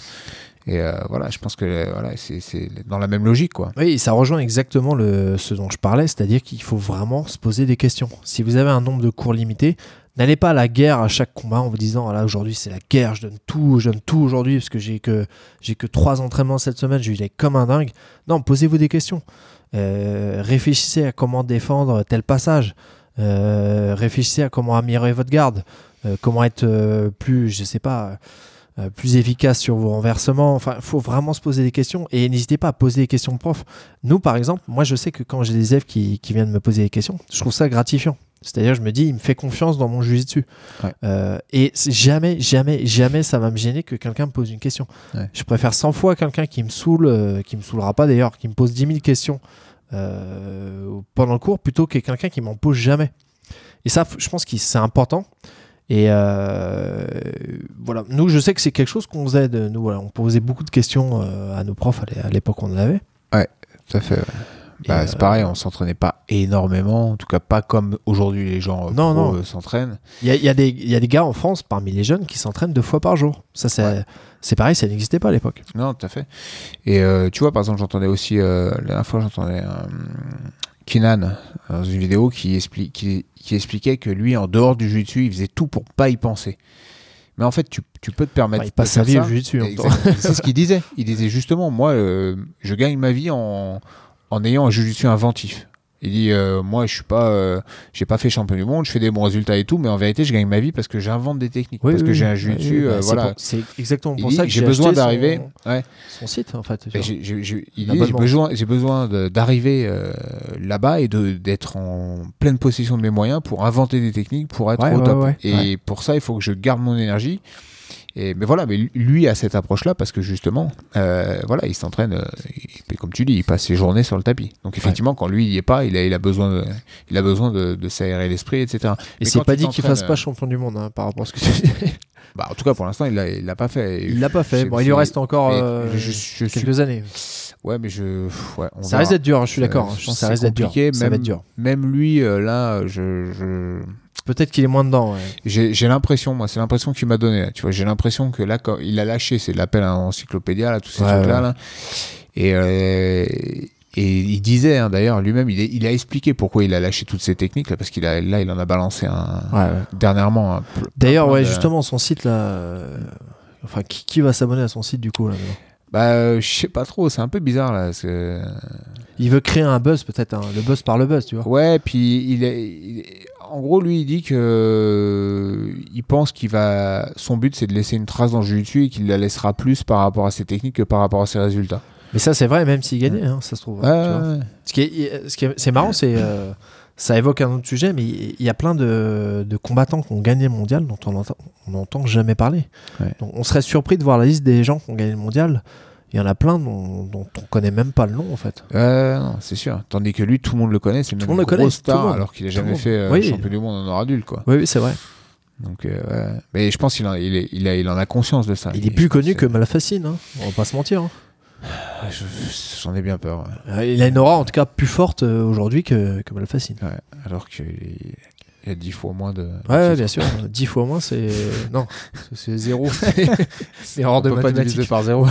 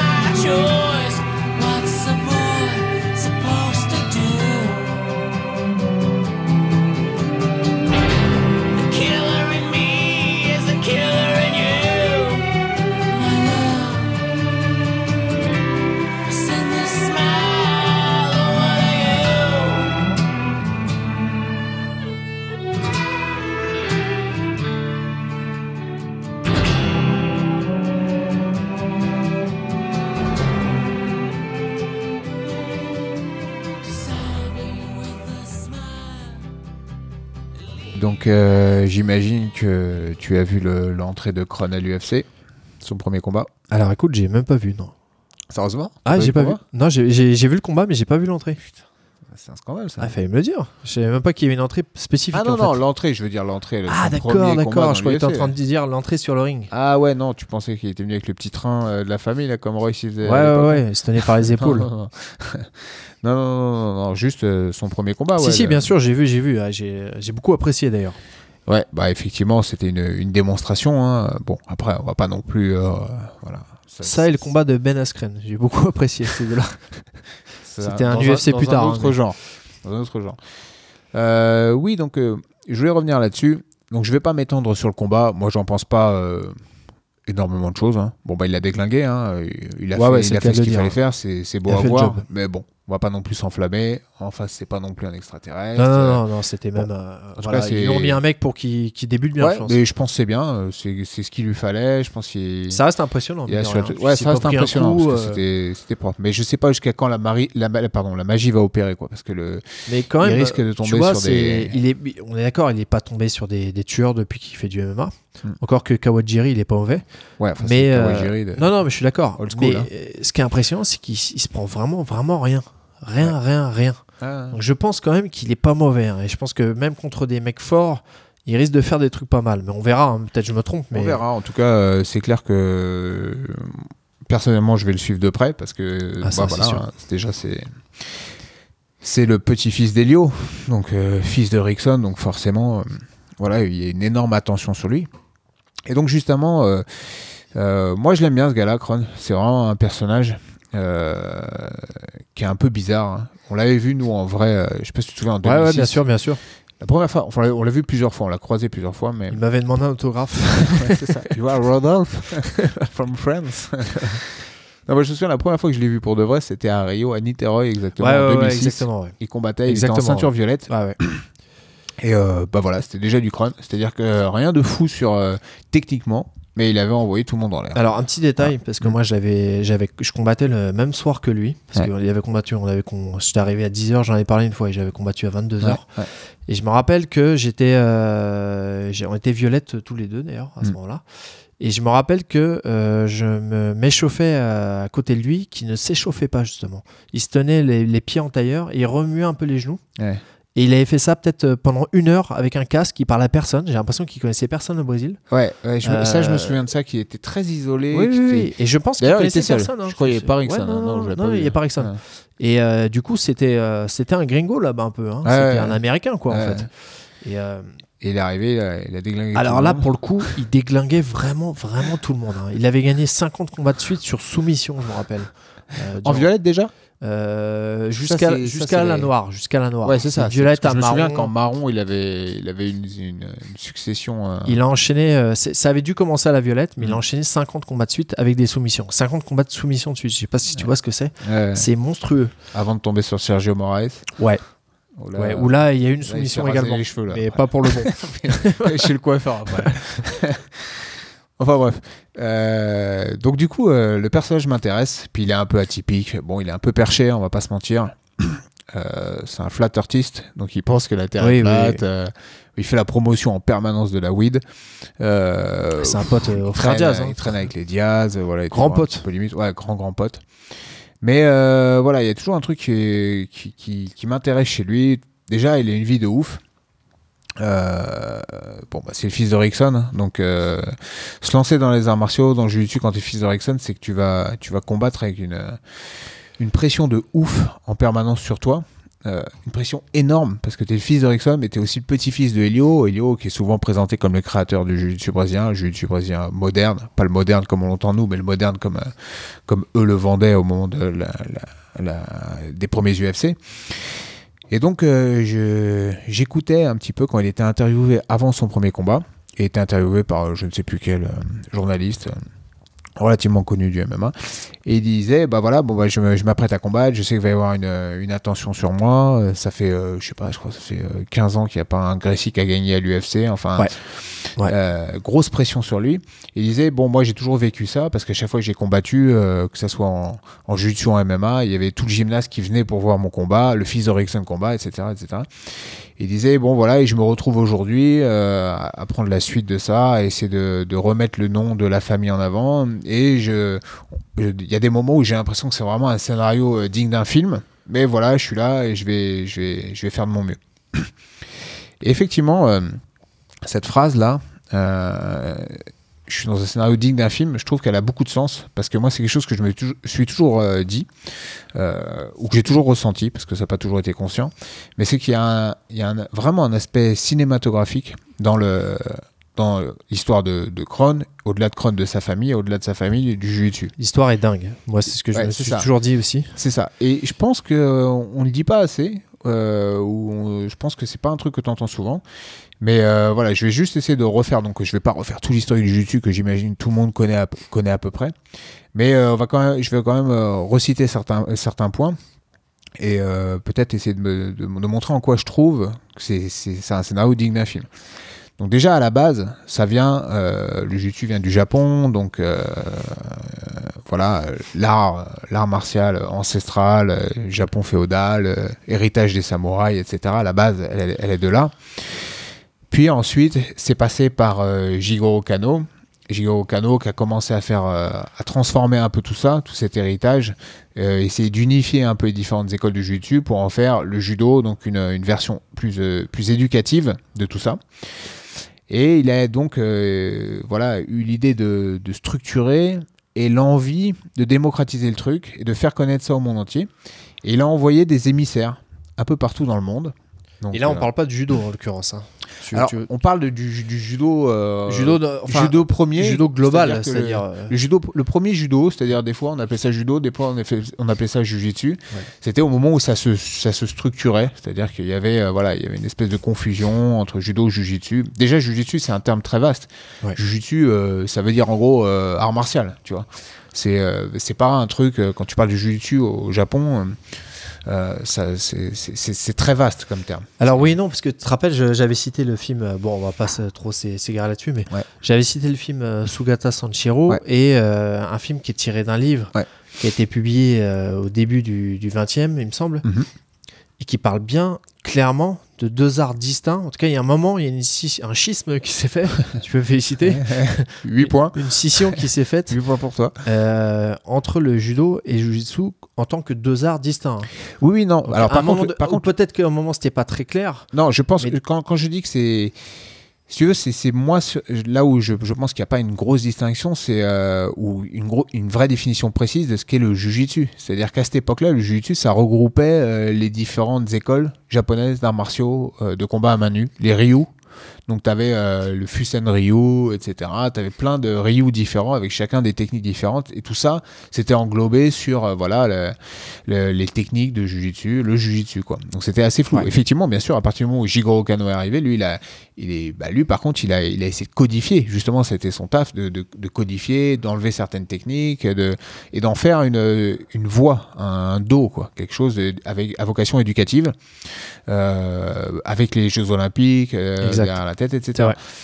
Et euh, il avait dans l'idée donc de, de rendre le truc. Euh... En fait, je pense que c'était aussi un bon commercial. Je pense. Je crois que Jiro Kano, c'est un mec qui a fait des études, qui parlait anglais, qui avait, qui avait dans l'idée justement de rendre ça olympique, donc qui était très ouvert en fait, Je savais pas tout ça. et Ouais. très ouvert sur le monde et qui avait envie justement de, de le rendre public. D'accord. Et donc, euh, lui, il a envoyé des émissaires à travers le monde euh, pour diffuser le truc. Et euh, tu as eu donc des, des émissaires de Jigoro Kano en Europe. Tu en as eu en France, euh, as eu en, en Angleterre, je sais plus quel nom, je crois Stani, un truc comme ça, ou je sais plus, euh, Yuko Tani, un truc comme ça, je sais plus exactement le nom. Et tu as eu Maeda, qui lui est parti euh, euh, aux États-Unis, qui a fait une tournée américaine. Oui, il a commencé en Amérique du Nord. Il n'a pas commencé Ouais, direct. euh, non, non, il a direct fait, au il a- Brésil, il a- hein. non, non, ouais, il a fait plus, plusieurs pays. Il allait dans les foires se taper contre des, mecs. euh, Mais pas que, hein, parce que pour aux, 10 Éta- pennies. aux États-Unis, il a fait même des. Apparemment, il a fait une démo à. Alors, je sais plus qui était le président à l'époque. Je sais plus si c'était Roosevelt ou. Je Nixon. crois. Non, non, J'en sais rien. non, non, c'était. euh, Je crois que c'était Roosevelt. Ouais. Et euh, il- Président de la Seconde Guerre mondiale. euh, non, non, là, là, on est bien avant, là. Bien avant, là, il me semble. Non? Euh, je suis peut-être. Ouais, un- je sais pas, putain, encore.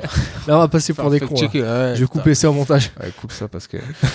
Bref, en tout cas, tout ça pour dire que c'était pas que dans des cirques, ils faisaient même des, des démonstrations à, quand même à des, à des sommités, entre guillemets, puisqu'il y avait eu une démonstration euh, au niveau euh, de la présidence américaine, etc. Donc il y avait.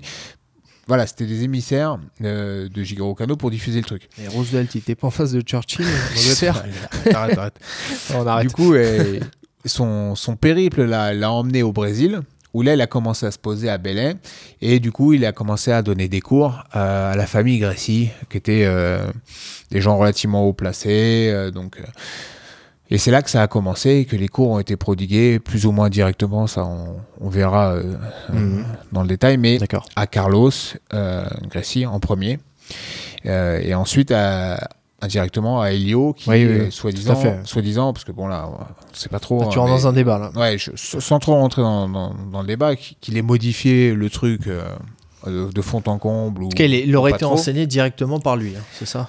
Ah, pff, les dernières théories disent que non, c'était pas direct. Mais en tout cas, les, les- là, on va, on, va juste, on va pas rentrer dans, dans- dans un détail Oui, historique, etc. c'est pas, le- pas le sujet. Ouais, le, le- le mythe, en gros, c'est que ça a été hum, enseigné à Carlos et à Elio. Carlos s'est absenté. Elio a donné un cours à un élève euh, en montrant comment Elio le faisait. Et ça a plu à l'élève. Et du coup, c'est là que Elio a commencé à lui donner les cours. Et soi-disant, il aurait redéveloppé le jujitsu pour en faire quelque chose de plus, euh, plus basé sur la technique, les leviers, etc. que la Étant lui-même euh, d'un physique. euh, Exactement, très chétif, voilà, asthmatique, etc. Donc la, la- voilà, la, la version officielle, telle que les Grécy l'ont vendue, c'est celle-là. Mais bon, peu- version peu- BFM. ouais, bon. peu, peu importe que ça soit la vérité ou pas, de toute façon, moi je trouve ça déjà cinématographique, si tu veux, dans le Oui, sens non, où c'est le japonais qui arrive, Ouais, non, émissaire de tr- qui commence à, à enseigner ça à des gars-là, qui eux-mêmes se l'accaparent et commencent à vrai. devenir une famille. Et c'est aussi en ça que c'est très cinématographique, c'est que c'est une famille entière qui, qui, qui va s'accaparer le, le jujitsu hérité donc de ce maître japonais qui lui-même était vraiment le voilà, il- la- Maeda c'est quand même le mec effectivement qui vivait de l'art martial. Ouais. Donc euh, comme tu disais qui, qui allait défier les les de ville en ville les gens pour prouver que le jujitsu c'était efficace etc. Il n'y a pas que Maeda qui l'a fait, hein. tous les émissaires, tu regarderas, il y a eu plein de défis en Europe, des, des émissaires de canaux pour, pour, pour montrer que c'était efficace également. Le jiu-jitsu de l'époque, mais qui était Mhm. beaucoup plus proche du jiu-jitsu brésilien, je pense que du judo aujourd'hui maintenant, euh, plus ou moins dévoyé par l'olympisme et compagnie, mais bon bref, c'est pas le débat non plus. Donc, euh, la famille Grécy s'est euh, emparée du truc et euh, voilà a commencé à le redévelopper plus ou moins, mais en tout cas à le, à le développer au, au niveau du Brésil. Et s'est servi de la famille pour le développer. C'est-à-dire qu'ils T'as as, l'impression à les écouter qu'eux-mêmes se sont fait une famille de guerriers et de représentants dans, dans, une sorte de mission divine de, de, de tu vois, de, de, de, de développement du, du, du jiu-jitsu, tu vois. Euh, c'est presque de l'évangélisation. Non, si mais le- c'est ouais, toute la famille est dédiée à ça. Il y, a- il y avait des combattants euh, vraiment partout dans la famille. Enfin, euh, et puis, euh, moi, je me rappelle ce qui avait marqué. Bon, là, je vais peut-être un peu avancer sur, sur tout ce que tu racontes, mais ce qui m'avait marqué, c'est qu'on a tous découvert plus ou moins la famille via Royce Gracie. C'est là où tout le monde a, a découvert la famille. Et Royce Gracie, après qu'il ait gagné, euh, il avait dit euh, Je suis loin d'être le meilleur dans la famille, il y a quelqu'un qui est dix fois meilleur que moi. Ouais, tout à fait. Tu es en train de me devancer. Bon, alors, je vais t'arrêter tout de suite. Donc, juste avant d'arriver à la période UFC. J'ai pas dit qui. avant d'arriver à la période euh, UFC, euh, il y a eu euh, tout un processus justement de développement du jiu et de voilà de bah, toujours avec du marketing. on va pas se mentir. hein, le gars, les Non, Gracie, c'est aussi beaucoup sûr. de marketing, mais bon, c'est aussi ce qui fait qu'on est là ce soir en parler. Oui, hein, exactement, ont ouais. fait ce taf là. Le marketing, c'est pour ça qu'on qu'on vous parle. Bah, non, mais sans ce marketing des Gracie, on serait pas là ce soir. On vous fait clair. du marketing. Donc, euh, ils ont développé le truc euh, avec euh, effectivement encore une logique de défi, etc. Tu vois. Mais tout ça, c'est également très cinématographique. C'est-à-dire que les gars croient tellement en leur art que voilà, ils vont défier les écoles, etc. Euh, faut voir que c'est arrivé à un point où Elio est devenu vraiment connu. Euh, Ouais. il, a, il y a même un épisode où Elio a eu euh, des embrouilles avec un mec de la lutte à livre et compagnie et s'est fait et a, et a pu bénéficier d'une grâce présidentielle parce qu'à un moment donné, Elio a été mis plus ou moins en prison parce qu'il soi-disant Oui, c'est il- Christophe qui m'a parlé de cette histoire. hein. Soi-disant, elle aurait agressé un, un gars avec euh, deux ou trois autres membres de sa famille par Oui, rapport à une, en- une embrouille. Bref, c'est pareil, là, on va pas trop rentrer dans le détail. Il vaut, mieux passé. cette histoire d'ailleurs. Ouais, bon, bah, apparemment, c'est, je, je sais pas, ça a pas l'air super glorieux comment ça s'est passé, mais bon, ils ont une version, les gars d'en face en ont une autre. Il y a une vidéo de, des Valente qui en parle, là, il y a eu un petit buzz, euh, c'est, ressorti Bolsonaro qui les a graciés. Ouais, bah ouais, je pense que c'est l'idée. Hein. non, parce que je pense que c'était plus ou moins la dictature Oui, encore, oui, je sais bah pas oui, si oui. c'était. euh, Mais tu, tu parlais de défi, euh, excuse-moi, mais il avait défié un, un très célèbre boxeur. Euh, Oui, Joe Lewis. Joe. Lewis, ouais, bon, il y a une tradition du défi. Euh, Rickson lui-même avait défié Tyson. Voilà, bon, après, on va, je crois que. Bon, bref. Mais Ouais, bon, ouais. Sûrement, oui, oui, sûrement. Je pense que euh, c'est le Mais défi facile pour ce se que faire je veux dire, c'est que Joe Lewis avait eu vent de. C'est pas juste un défi qui est resté. Ouais. c'est- pour montrer qu'il. c'était il me semble qu'il y avait une sommité. lettre officielle. Oui, il y a qui une lettre, il y a quelque chose. Pour montrer que c'était pas Mm. non plus un coup de buzz euh, totalement. euh, Ouais, non, non. Oh, bah, je pense qu'ils auraient été contents de faire le combat. De toute façon, l'idée, encore une fois, je pense, euh, ils croyaient en ce qu'ils faisaient. euh, voilà, c'est, ça reste, il y a un côté marketing quand même. Tu vas toucher beaucoup de monde dans ce genre de choses. Puis ils croyaient vraiment à leur truc. hein. De toute façon, euh, ça, Mm. c'est, on peut pas leur enlever. hein. Mais bon, tout ça pour dire qu'ils étaient arrivés à un niveau tel que, voilà, quand euh, mêlé à cette histoire, euh, voilà, il se retrouve en prison et il est gracié, gracié au niveau présidentiel. Donc il était devenu proche de la famille présidentielle et Elio a même donné des cours au fils du président, etc. Enfin bref, c'était devenu euh, voilà très très très proche et du coup très connu, reconnu au Brésil. Euh, donc là, tu vois, tous ces épisodes-là du, du japonais qui arrive au Brésil, qui commence à, enseigner à un Brésilien, qui modifie l'art, qui le développe, qui fait des, de défi en défi, euh, avec l'épisode Kimura, je vais pas trop rentrer dans le détail, mais ça c'est pareil, tout ça c'est un vrai scénario de film. Tout ça pour aboutir à quoi? À l'UFC. Donc le développement de, de- de la première organisation de MMA mondialement connue et euh, avec la- l'avènement de Royce. Et là, ça c'est quelque chose que nous on a vécu euh, euh, en direct presque. Je veux dire, Mhm. on l'a vécu. euh, ouais, quelques, on était mois après. contemporains ouais. de ce truc-là, voilà.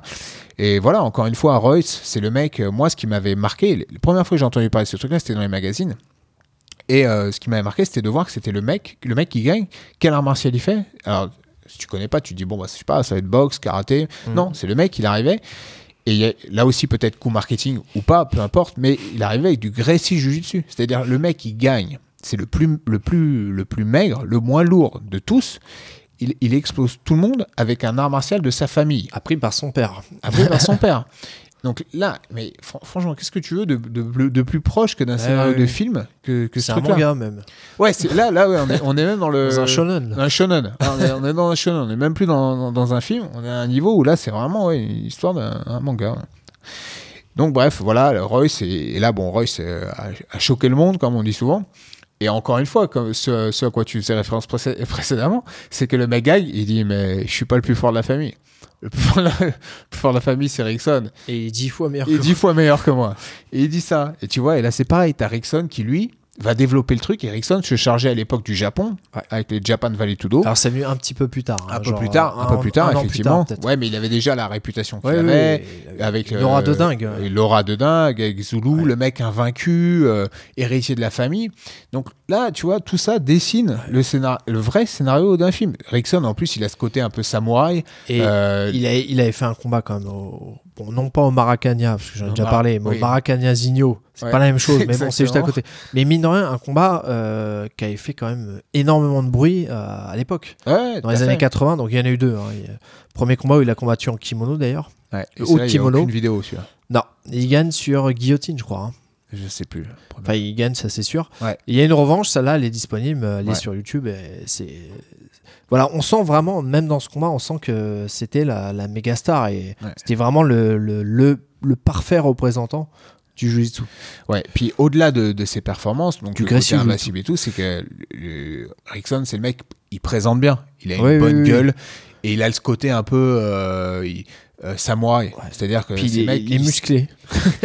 Ouais, C'est un con à dire, un mais rares je- avec un physique. Oui, oui. Il est, il est souple, Par- dans la il famille est très Gracie. technique, il est bon, il a un niveau euh, stratosphérique. Encore aujourd'hui, hein, tu euh, la dernière fois, je parlais de Langui euh, avec Langui de Rickson. Il me Ouais. disait, ouais, moi, des- j'y croyais pas trop à cette histoire de Rickson. Et souvent, j'en parlais avec Fabio Gurgel, donc. Ouais, ouais. Il- Est-ce que c'est des conneries et tout? Et il me disait, non, non, Michael. Rickson, il était au-dessus de tout le monde. Il découpait tout le monde. À l'époque, il était à des années-lumière de tout monde. oui, non, mais c'est- Et donc euh, voilà. Mais c'est un témoignage parmi, euh, je sais pas combien, depuis que nous on est dans le jiu-jitsu, on a toujours entendu dire que. oui, oui, on a eu euh, des, des champions du monde à l'époque où c'était Ouais. vraiment top. Je me rappelle Margarida, ouais, Margarida, ou même choquant. Polo Filio quand il gagnait tout au Margarida, Pride. Margarida avait dit textuellement J'ai appris à taper dans des positions que je ne connaissais pas. À un moment où Margarida gagnait Sakaté et l'absolute au, au mondial. En faisant Donc, taper tout le monde. en faisant taper tout le Il y monde. avait Polo Filio au moment où il gagnait tout, il était au Pride et, Et, tout. et là, Rickson était déjà âgé. Oui, il était allé s'entraîner avec Rickson et il disait qu'il s'était fait casser la gueule. Exact. Donc bref, il y a eu cet épisode euh, Rickson, donc le samouraï et tout, donc euh, très charismatique. En plus, il s'ex- il s'exprimait, il s'ex- il s'exprimait très bien. Rickson, vrai. Rickson, tu entends parler du dessus, c'est carré. hein. Ouais, il vit le truc, mec, il vit le euh, truc, euh. il, ah, il vit le truc à 100%. Euh, je, vous renvoie à Choke, le, le documentaire, pareil, on le voit, on le voit pas mal. Même nous, on a fait un stage avec lui, il est, il est, dans, il est dans son délire. Ah il est carrément. dans son délire. Il- D'ailleurs, ce qu'on ce met a retenu, nu, il te fait ta respiration. D'a- il- D'ailleurs, ce qu'on a retenu du stage, plus que les techniques, hein, c'est clair. hein, c'est le plus quand il a, ouais, le personnage. On quand le il savait a déjà, on y allait pour ça, parler. Oui, c'est ça, tout à fait. Euh, donc, par rapport à Rickson, il n'y a pas que euh, cet aspect-là, il y a aussi la, la mort de son fils aîné, Roxon, Mm. euh, donc dans des circonstances un peu voilà euh, particulières, les procès de la famille. Tu, vois. Oui, tu veux dire la mort de, euh, excuse-moi, il y a la mort de, de Rolls Gracie aussi, qui lui aussi, et avant Rickson, était le, la star Et- avant Rickson. Tout à fait, ouais. Et D'ailleurs, le il- fils adoptif plus ou moins de Helio Gracie. ouais, Il a grandi. Il y a des photos de. Ouais. C'est marrant. Il y a des photos, une photo célèbre de. Enfin célèbre. Euh, D'ailleurs, il l'a mis il y a pas longtemps sur son Instagram Rorion. Il y a une photo où il y a Rorion, euh, Rolls devant, mais tout petits. Ils sont peut-être 8-10 ans. Mm. Donc ça montre bien qu'ils vivaient ensemble. Et ouais, ouais. t'as Rolls qui est devant, genre euh, un peu le, Ouais. le boss. Et derrière, t'as Rickson et Rorion. Et c'est assez intéressant parce que tu vois que c'était vraiment lui le. Bah ouais, d'ailleurs, lui-même le dit. hein, avant, avant l'ère euh, Rickson, c'était l'ère Rolls. C'était Oui. lui le, le- le vrai champion. Et il y a une euh, vidéo. Une Rolls vidéo qui est sortie il y a, il y a pas oui, très longtemps oui, oui, de Rolls où on voit Rickson se faire dominer. Ouais, ouais. Contre. Rolls. Il se fait envoyer en l'air. Ouais. Et on voit que Rolls avait un bon stand-up d'ailleurs. Un Ouais, bon judo euh, et des bonnes formes de corps. Et pas que ça, hein, il, il met de la pression de corps. au hein. sol. Et oui, oui. tu- Pour l'époque, c'est rare de voir un mec bouger comme ça. Parce que souvent, tu vois des vidéos de l'époque, ils ont une manière de bouger. Bon, c'est pas du. Ça paraît pas du très très beau jiu-jitsu. Tandis que là, tu vois Rolls, tu sens que c'est un mec qui, a des- qui avait déjà des bonnes formes de corps. Rolls qui, je crois, a eu que 5 ceintures noires, hein, dont Jacques Carré, un des fondateurs d'Alliance. Je, je voulais t'en parler et il est également, euh, il a également donné une ceinture noire au père de Neyman Gracie, qui est marié avec la sœur de, de euh, Renzo. Et tu parlais de actuellement c'est Kron et il y a deux combattants hein, actuellement qui, qui marchent vraiment bien dans la famille Ah Gracie. C'est Kron et Neyman Gracie. hein. Et je vous invite à regarder parce qu'il est au Bellator, il est il est dans un tournoi euh, middleweight ou quelque chose comme ça. Il est, il est en demi-finale je Mm. crois. Exact. Et il est vraiment fort, il soumet tout le monde. Et c'est un mec qui vient vraiment du, du pur euh, Ouais. à La- l'ancienne. La lignée, ouais. Il s'entraîne chez Renzo. Avec euh, Gordon Ryan et compagnie quand même. Donc euh, Ouais, voilà. un bon environnement.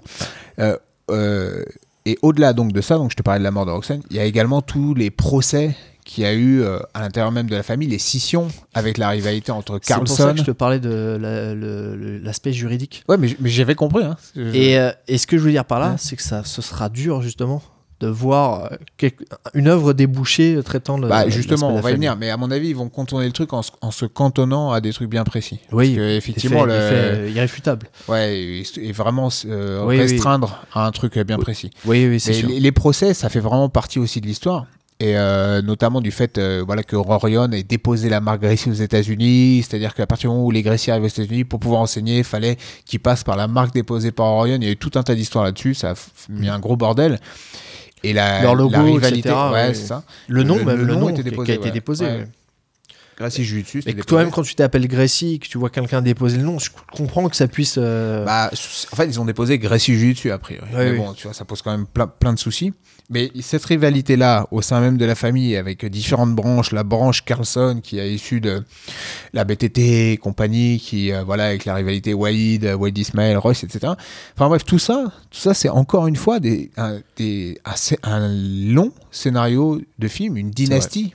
C'est vrai. C'est-à-dire que euh, Rickson aussi disait dans une interview qu'ils avaient essayé de réunir euh, pas mal de gars de la famille. Ils étaient déjà arrivés à 250, il disait. Euh, 250 Gracie dans la, la famille, dans la, la demeure familiale à Thérésopolis, je crois, là où était Elio euh, euh, avant de mourir. 250 membres de la famille? 250, ouais. Et il n'y avait pas tout le monde, tu vois. Et, Ouais, bah, et ça, c'était il y a, y, a, il y, a, il y a 30 ans, un truc comme ça, tu vois. D'accord.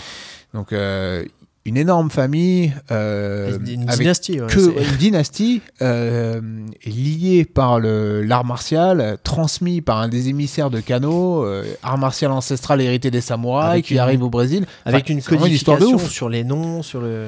Ouais, c'est ça. En plus, ils ont un côté ouais, un peu mystique aussi, tu vois. euh, Alors bon. par contre, j'étais très étonné de voir qu'il y avait que deux filles dans la famille Gracie qui étaient ceinture noire. Il y a Kira Gracie et une autre, euh, je Ouais. sais plus qui c'est, mais Alors, je l'ai vu euh, récemment là.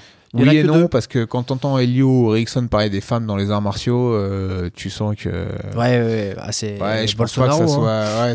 Je pense pas que ça soit trop fait pour ça, une femme. Ouais, ouais. Les Mais enfin, quand ongles même, longs, le euh, rouge quand à lèvres, ça va pas trop. euh, ça leur a bien profité Oui, je, aussi. je pense qu'ils étaient pas au point d'empêcher les est la femmes. deuxième là, ça me revient pas. Il y en a une, une nouvelle euh, qui, est, qui est ceinture nouvelle. euh, enfin, Mais la, la mère de. non, la mère de noire. elle faisait pas Gracie, non, je crois pas. elle faisait pas Euh, elle devait en faire, mais elle est pas ceinture noire. Parce que là, il y en a une nouvelle et je te dis, c'est juste la deuxième. Et ça m'avait super étonné. Ouais. mais, euh, Ouais, c'est marrant. Et enfin voilà, donc bref, tout ça pour dire que tout ça, c'est vraiment un scénario qui est, qui est assez extraordinaire et euh, assez cinématographique. Et euh, justement, pour le coup, euh, bon, même, si je pense que ça va être plus ou moins anecdotique, il va y avoir quand même un film Netflix qui va être fait là d'ici peu, par, qui sera réalisé par José Padilla. Donc José Padilla, c'est le réalisateur de Troupes d'élite 1 et 2, c'est pas rien. et le de rien, réalisateur hein, de la série Narcos. C'est vraiment pas rien. qui a hein, pas mal cartonné. euh, ouais, voilà. Narcos, déjà, tout le Ouais. monde connaît. Ouais. Troupe d'élite, euh, il y a. Ouais. et pour le coup, c'est un bon réalisateur. c'est Personnellement, deux très vraiment bons films. c'est- Moi, j'ai vraiment bien aimé. Même le 2, mais le franchement, deux est j'ai vraiment, vraiment, très bien. Même C'est si rare. j'ai pas préféré le 2. Ouais, pareil. Et pourtant, c'est rare. Tu vois, il est très très fort et c'est pas que il y a du style enfin il réalise bien ses films et tout Donc euh, voilà, moi je croise les doigts pour que ça soit vraiment fort. Ça va pas être facile puisque voilà, bah, il y a l'histoire déjà. c'est euh, une série ou un film déjà? Non, c'est un film. C'est un film Netflix. c'est con pour moi ça, ça devrait être une série ça devrait être une série. Mais bon, je pense qu'il y a, en- peut-être en- pas le en budget. 30 saisons quoi Ouais, c'est ça, c'est ça. Non, mais c'est ça parce qu'il y a le côté dynastie. Ouais. T'imagines, tu pars, euh, tu pars de Cano pour arriver bah ouais, à carrément. Kron. Et d'ailleurs, j'en reviens à la pression de Kron. C'est-à-dire quand tu mets tout ça, tu vois, je pense que Kron, il faut pas qu'il tourne tout ça dans sa tête en permanence parce que c'est assez hallucinant le, le poids qu'il a, le poids historique qu'il a de- sur ses épaules. Et c'est un mec qui a réussi à surpasser ça. Si tu regardes bien, parce que c'est vrai c'est vrai il a toujours, tu vois, euh, tu vois, on parlait du, du moment où on l'a vu, et c'est vrai que c'est un mec quand tu le croises, bah voilà, Et c'est un mec qui a réussi à surpasser ça et a, et a quand même dans l'ensemble euh, performé. Hein. Ouais, c'est mec, il a gagné ADCC euh, en, faisant, en faisant taper tout le monde. Deuxième au mondial, ADCC. Ouais, ADCC, 5 combats, 5, soumissions euh, Ouais. contre des oufs. Hein. Il, Oui, oui, c'est vrai. euh, Il, a, euh, il est mine de rien, il a combattu euh, au Métamoris, je me rappelle, euh, il a fait taper euh, Ouais, Otavio. euh, Otavio, Aoki. euh, Ouais, non, c'est- voilà, en risquant de se faire péter un talon. assez extraordinaire. Donc bref, ce, ce film-là, Netflix va sortir, euh, je sais pas encore, je crois qu'ils ont pas encore annoncé date, mais ça va être centré sur deux personnages dans tout ça. Ça va être centré sur euh, Maeda, donc euh, l'émissaire euh, japonais. Oui, qui voilà, est là, il n'y aura à- pas de problème juridique. Là. Voilà, et sur Rickson. Ah, c'est sur Rickson Ouais, l'autre sur Ah, je Maeda et sur. Rickson. Ouais, c'est centré Ah, sur ces fort, deux ça. personnages. D'accord. Donc oui, voilà. Rickson, Rickson, en même temps, il est tellement intouchable dans la famille. C'est-à-dire que tu sens qu'il y a un respect. euh, Enfin, tout le monde le respecte dans la famille. Tout le monde Ouais. s'accorde à dire que c'est fait vraiment l'u- le, le- il fait l'unanimité. il fait quoi. consensus. Ouais. Et, Et euh, je les pense- deux ont un côté samouraï, tu Et vois, tu sais, qui, je- qui vend bien aussi ce truc. qui lui a été favorable à Rickson, c'est que je pense qu'il est moins business que Rorion. Et on, on Ouais. lui a. D'ailleurs, c'est un mec, si tu regardes bien, il a un peu foiré euh, en termes de marketing par rapport à l'aura qu'il a. Il a un peu foiré sa carrière, si tu regardes bien.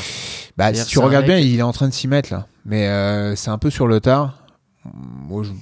Tu sais, il commence à faire des vidéos, hein, les Ouais, ouais, oui, un petit peu, mais c'est un mec, il aurait pu sortir des bouquins, Ouais, faire il plein de jamais trop trucs. surfait, surfé Non, là-dessus. non, non, il est justement, c'est ce que je dis, il est resté un peu rentré et c'est ce qui fait, je pense, que de- il est d'autant plus apprécié, quoi.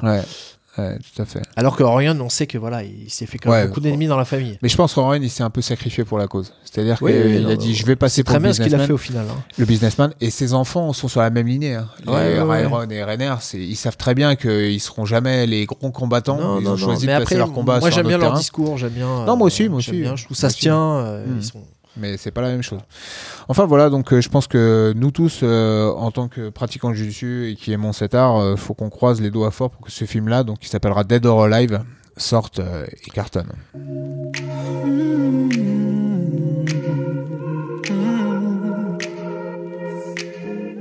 I don't wanna be alone tonight. It's pretty clear that I'm not over you. I'm still thinking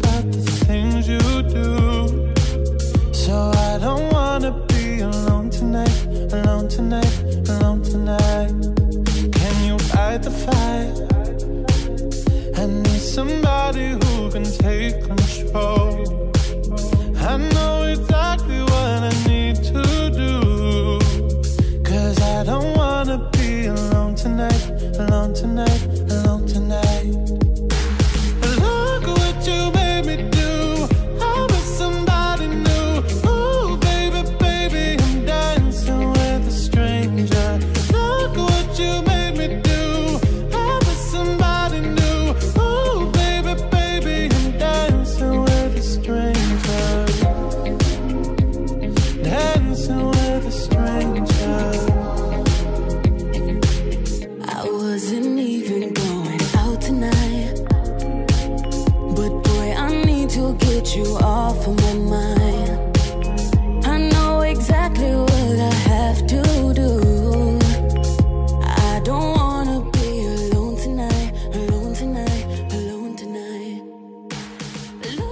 Mon hors-sujet du jour, ça va être euh, l'intelligence artificielle, qui est un sujet, comme je te disais, que, j'apprécie particulièrement.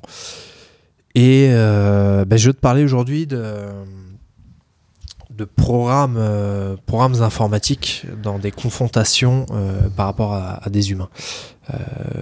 Et notamment le jeu d'échecs. Le jeu d'échecs, j'avais déjà fait l'analogie un peu avec notre sport en disant qu'il y avait quand même quelques similitudes. Bon, alors ça, après, c'est très c'est très ésotérique. Enfin, il n'y a rien de très, euh, très, très absolument comparable, on va dire. Mais en tout cas, euh, Enfin, c'est c'est quand même une analogie qui est faite assez souvent quand même. oui, oui, c'est une analogie qui est, qui est faite assez souvent. Et du coup, euh, bah, j'en viens à, mon sujet. Donc, euh, bon, bah, je ne vais pas t'apprendre grand chose, mais on va plus en discuter du coup, parce que bon, tu, que tu connais le sujet aussi bien que moi, comme, comme souvent dans meilleurs sujets. Et bah, j'en reviens sur le programme. c'est même pas un programme, c'est un ordinateur, un Deep Blue. La Mm. confrontation en 1987, euh, 97, pardon, avec euh, Gary Kasparov, qui était à, à cette époque-là le, le numéro 1, le Rickson euh, Gracie du- de- Ouais. des échecs, donc un russe.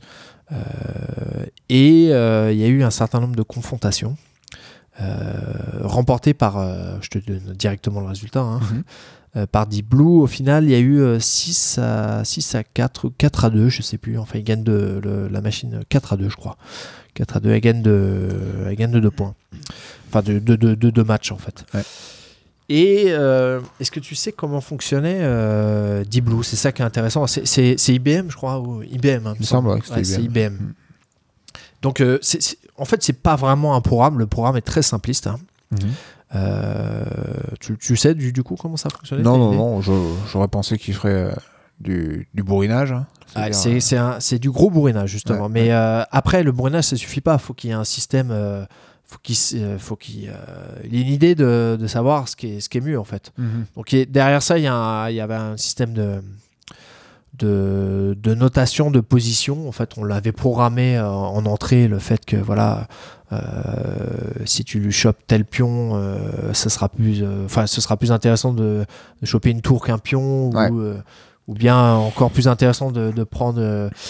Euh, de prendre une tour fou enfin tu vois il y avait un système de avait- ouais, le- le- une hiérarchie des, des points des. mais c'est- euh, c'est pas aussi simple que ça parce qu'au final euh, ça veut rien dire tu non, peux non, gagner Des fois, tu peux sacrifier une pièce importante pour. voilà, mais il y avait euh, espèce de, de, de système de points Ouais. par rapport au positionnement, par rapport au pion que tu as pris à ton Mhm. adversaire. Ouais. Et à partir de ça, effectivement, ils, cherchaient à faire le, le maximum de calculs. Ouais. Et dans la majorité des cas, du coup, il arrivait à battre le champion du monde.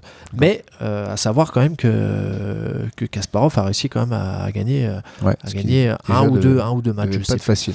ce qui, oui, déjà, euh, ce qui est assez remarquable, sachant que forcément la machine, alors je ne sais plus combien de coups elle arrive à calculer, Ouais. euh, mais c'est c'est monstrueux c'est c'est déjà beaucoup plus que ce que ce qu'est capable de faire l'être humain. Et au-delà de ça, euh, on se posait la question de savoir, euh, on avait une machine qui avait réussi à battre Kasparov, Mhm. Euh, on se demandait s'il y aurait euh, une machine ou, bien un programme, parce que là en l'occurrence c'était une machine programme on va dire, mais c'était surtout une machine, hein, c'était c'était assez bourrin, elle essayait de calculer un maximum de coups et de voir euh, Ouais. euh, tout bêtement de, de faire un maximum, euh, d'envisager un maximum de possibilités et de Ouais. voir lesquelles seraient les plus Ouais, intéressantes face à la réponse de, de l'adversaire. Et on a, on a commencé à réfléchir comment est-ce qu'on pourrait battre l'être humain au, au jeu de Go. Sachant que le jeu de Go, il y, a, il y a deux cas. Euh, qui font que c'est beaucoup plus compliqué que, que réussir à programmer un, une- un algorithme afin de battre euh, un humain euh, au jeu d'échecs. Mhm. C'est que déjà le jeu de Go, il y a un nombre de coups bien, bien, bien, bien, bien, bien supérieur aux échecs. C'est-à-dire qu'au au jeu de Go, en fait, à chaque coup, tu as à peu près, t'as à peu près euh, 160 combinaisons possibles. Enfin, tu vois, en gros, Ouais. aux échecs, tu en as une vingtaine, en gros. Ouais. Donc, le, le- le- l'arbre des possibilités est Ouais. bien plus important et du Ouais. coup, euh, voilà. Et, et ça, c'est une première contrainte. Et la deuxième contrainte, c'est que au, au jeu de Go, c'est beaucoup moins clair de voir quand est-ce que tu domines. Ouais. Jeu de Go, je te rappelle comment ça marche. En gros, euh, t'as des pions, euh, euh, t'as des pions, les, bian- les, les blancs et les noirs, pardon. Et ton but, ça va être de, de un peu de, on va dire de, de capturer, de, d'agrandir ta, ta zone euh, en, prenant des pions. encercler, quoi. Voilà, en, t'encercles, encerc- en encerclant les pions de ton adversaire. En gros, très schématiquement. euh, mhm. Je suis pas un spécialiste. On a un ancien élève, euh, Babacar, si tu nous écoutes, qui lui est, euh, qui est un gros fan et il m'a proposé plusieurs fois de jouer. Euh, malheureusement, on n'a pas encore euh, eu l'occasion de faire ça, mais je, jouerai, Babacar. T'inquiète pas, on se fera une partie. Du coup, voilà, le, jeu- de Go, euh, donc a priori beaucoup plus compliqué euh, à être dompté par la machine. Et en l'occurrence, battre le champion, euh, champion qui est un, Coréen qui s'appelle Lee. Et donc, on a des, informaticiens qui ont créé un programme qui s'appelle AlphaGo. Voilà. Alors à la base, ça s'appelle, euh, ça s'appelle pas comme ça, mais ils l'ont ils l'ont adapté au jeu de Go. Ça s'appelle Alpha, Alpha, je sais plus comment. Euh, et euh, ce programme, donc ils l'ont, ils l'ont incorporé au jeu de jeu de Go. Et ça, ça fonctionne pas comme ça fonctionne. L'intérêt de ce programme, c'est qu'il il fonctionne pas comme comme comme Deep Blue pour pour pour IBM et au jeu face au jeu d'échecs. C'est que là, euh, il y a une capacité de le de Il s'améliore, non? Il, il s'améliore et il, vient, il va puiser en fait. Alors, il- s'améliore, mais hum, pas encore de manière euh, vraiment euh, très autonome. C'est-à-dire qu'il va s'appuyer sur 160 000 parties. Euh, il va, il, va en fait, il va puiser, il va puiser ses, hum, ses compétences dans un, une Ouais. librairie de parties De grands joueurs qui sont déjà préenregistrés en fait. Deep learning. Voilà, euh, machine learning si tu veux.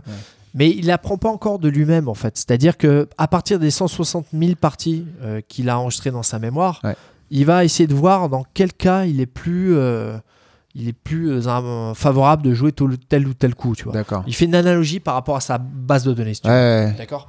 Donc il y a un système quand même d'apprentissage, parce que c'est-à-dire que il va quand même composer en fonction de ce qu'il ce connaît, mais il n'est pas encore vraiment dans un, un développement vraiment autonome.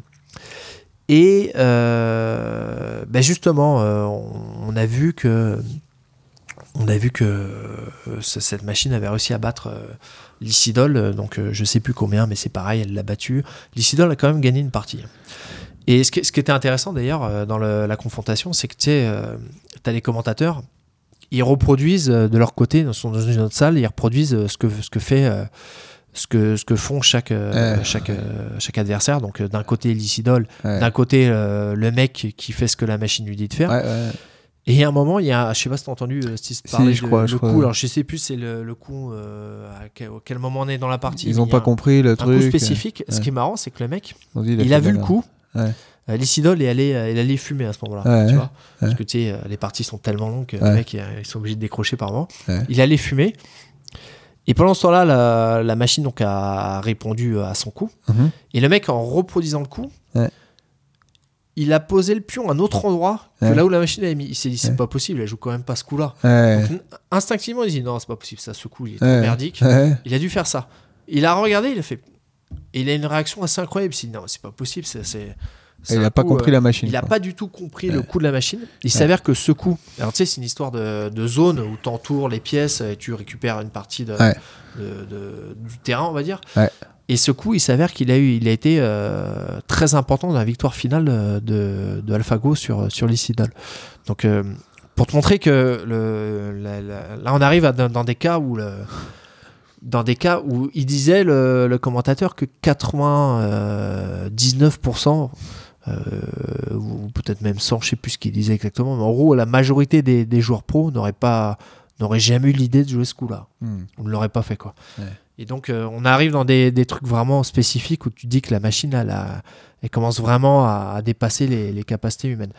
Mais jusque-là, euh, jusque-là, c'est vraiment, euh, on va dire, c'est c'est un peu du bourrinage, en fait. hein. On- ça étonnera personne qu'on a qu'on ait des machines qui arrivent à calculer beaucoup plus, euh, de manière beaucoup plus importante et beaucoup plus vite que l'être humain, en fait. Ça, Bien sûr. qui serait étonné ça Ouais. Non, par contre, ce qui est intéressant, c'est la dernière version de, de, de- du logiciel Alpha. Alors, je sais plus comment ça s'appelle. hein. Tu vois, j'ai un trou de mémoire, j'ai pris aucune note. Euh, et du coup, là, on est vraiment sur euh, du machine learning, dont tu parlais, deep learning. Alors, Mm. c'est-à-dire que là, la machine, elle va jouer contre elle-même. Et elle va jouer contre elle-même euh, des milliers, des millions de parties Ouais. pendant euh, deux semaines. Et là, ils ont fait un test de faire jouer cette machine contre AlphaGo, tu vois. Ouais.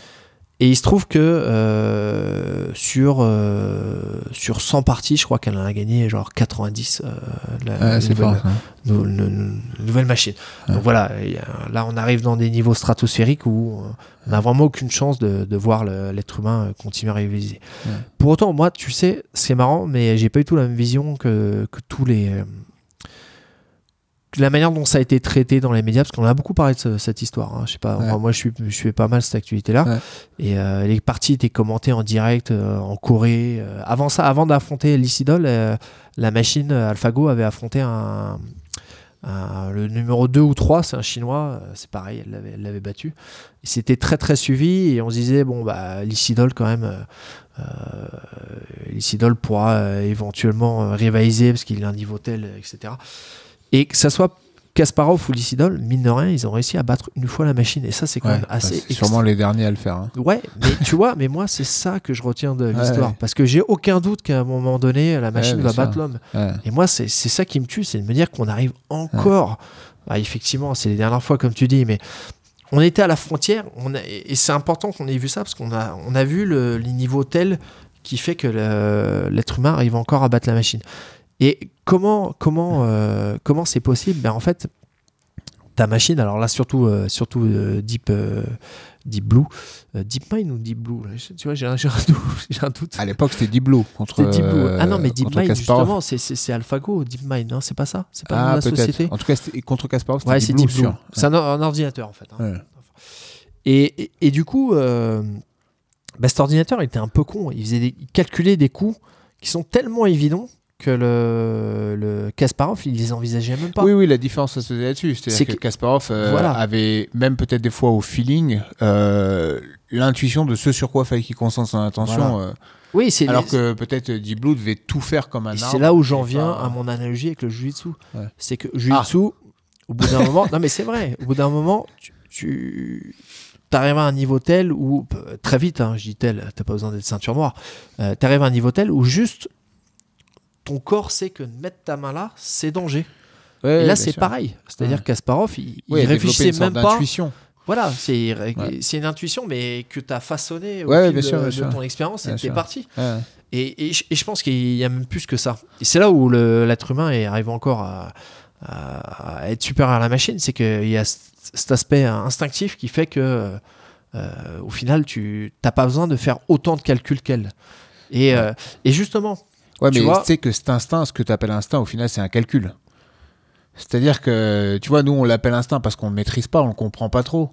Mais c'est que l'être humain, il a éliminé de lui-même, peut-être sans en avoir conscience, euh, certaines options parce que peut-être à un moment donné, du- du il coup, a fait un plus- calcul inconscient. Tu vois ce que je veux dire? Ouais, ouais, bon, Tu vois, la, la frontière entre le- Non, la- mais alors, je suis l'instinct pas et tout à fait le. d'accord parce que bah, tu vois justement euh, c'est c'est marrant parce que il, dit, il comparait euh, alors tu vois je t'ai dit des conneries parce que là je viens de me rappeler Le- la nouvelle la nouvelle version d'Alpha elle affrontait pas le AlphaGo elle affrontait justement euh, elle affrontait le meilleur jeu d'échecs à l'heure actuelle je sais plus comment il s'appelle d'ailleurs Hmm. je t'ai dit une connerie c'était aux échecs en fait euh, qui est une confrontation et il se trouve que euh, ils ont il y a des, euh, des informaticiens qui ont, qui ont un peu comparé les- la manière dont on travaille les, les deux, les, deux, les, deux, les deux outils. Donc le meilleur jeu d'échecs actuel, qui est 10 000 fois meilleur que, que Deep Blue, Ouais. Contre Alpha, euh, Alpha, la nouvelle version d'Alpha, Ouais. qui en l'occurrence est l'AlphaGo euh, dédié aux échecs. D'accord, ouais, avec le, Et euh, avec le- la le capacité, le de- machine d'auto-apprentissage. voilà. C'est ça. euh, ouais. Et du coup, il y a des euh, informaticiens qui, qui se sont rendus compte que euh, le, la version d'Alpha faisait beaucoup moins de calculs que le jeu d'échecs. Elle arrivait à être beaucoup plus efficace en faisant beaucoup moins de calculs. De, de par ce- cette expérience de machine Ouais. learning. Et, et c'est un peu pareil que ce que, ce que je disais, c'est-à-dire que euh, Kasparov contre, contre Deep Blue, bah, il faisait beaucoup moins de calculs. Ouais, bien sûr. Tu vois, il- lui, il va, il va se concentrer sur, je sais pas, peut-être 5 coups, 5 Ouais, ou c'est 6 ça. coups. ouais. Alors que, va- alors que derrière, euh, la Ouais. machine, elle, elle a calculé des. Euh, elle est- elle a- elle a- elle a- parce qu'il ne s'agit pas juste de calculer. En fait, comment ça se passe Aux échecs, c'est toujours pareil. Tu dis, bon, je vais faire tel coup. Mais si je fais tel coup, il va faire tel coup et je vais faire tel truc. Et tu- il faut calculer à 2-3 Ouais, deux, trois trucs après, ce qui fait un Tu vois, ce qui est marrant, c'est que là, tu mets en avant le fait que ce qu'a sauvé Kasparov et ce qui lui a permis de gagner, c'est c'est- c'est cet instinct qui lui a, Ouais. qui lui a permis de, de concentrer. Très euh, probablement ses pareil pour les calculs. idoles d'ailleurs. Ouais, mais justement, c'est peut-être ce qu'a fait- Tu disais tout à l'heure que le mouvement que les gens n'avaient pas compris de la machine avait C'est été vrai. déterminant dans C'est peut-être victoire. l'instinct Et qui c'est- l'a niqué. C'est ça. Ouais, c'est peut-être, c'est- tu vois les limites de l'instinct, justement. C'est vrai. C'est vrai. Mais tu vois, ce qui est marrant et par rapport au jeu dessus, c'est que tu pourrais te. Parce que là, au final, on va tendre vers un joueur parfait. C'est-à-dire que si la machine, elle s'améliore en jouant contre elle-même, imagine, tu la fais tourner contre elle-même à l'infini, Ouais, ouais. avec une infinité de puissance, etc. Au bout d'un moment, ça va tendre vers le joueur parfait. Ouais, ouais, ouais. Et tu vois, tu, tu pourrais faire la même chose avec, euh, imagine, très théoriquement, dans, dans de la science-fiction, tu vois, tu, on- tu construis un cyborg avec des, des, des propriétés de force, de souplesse et Qui de tourne avec un autre mec, euh, qui tourne avec un autre mec. Et tu, exact- ça pourrait être très théoriquement possible. Oui, oui. Tu vois, au final, te retrouver avec un mec qui va avoir le jujitsu parfait, calculé, etc. Mais justement, j'ai. Et là, j'ai je, serais bien curieux de voir comment il tourne, ce, ouais, ouais. ce cyborg-là, tu vois. 50-50.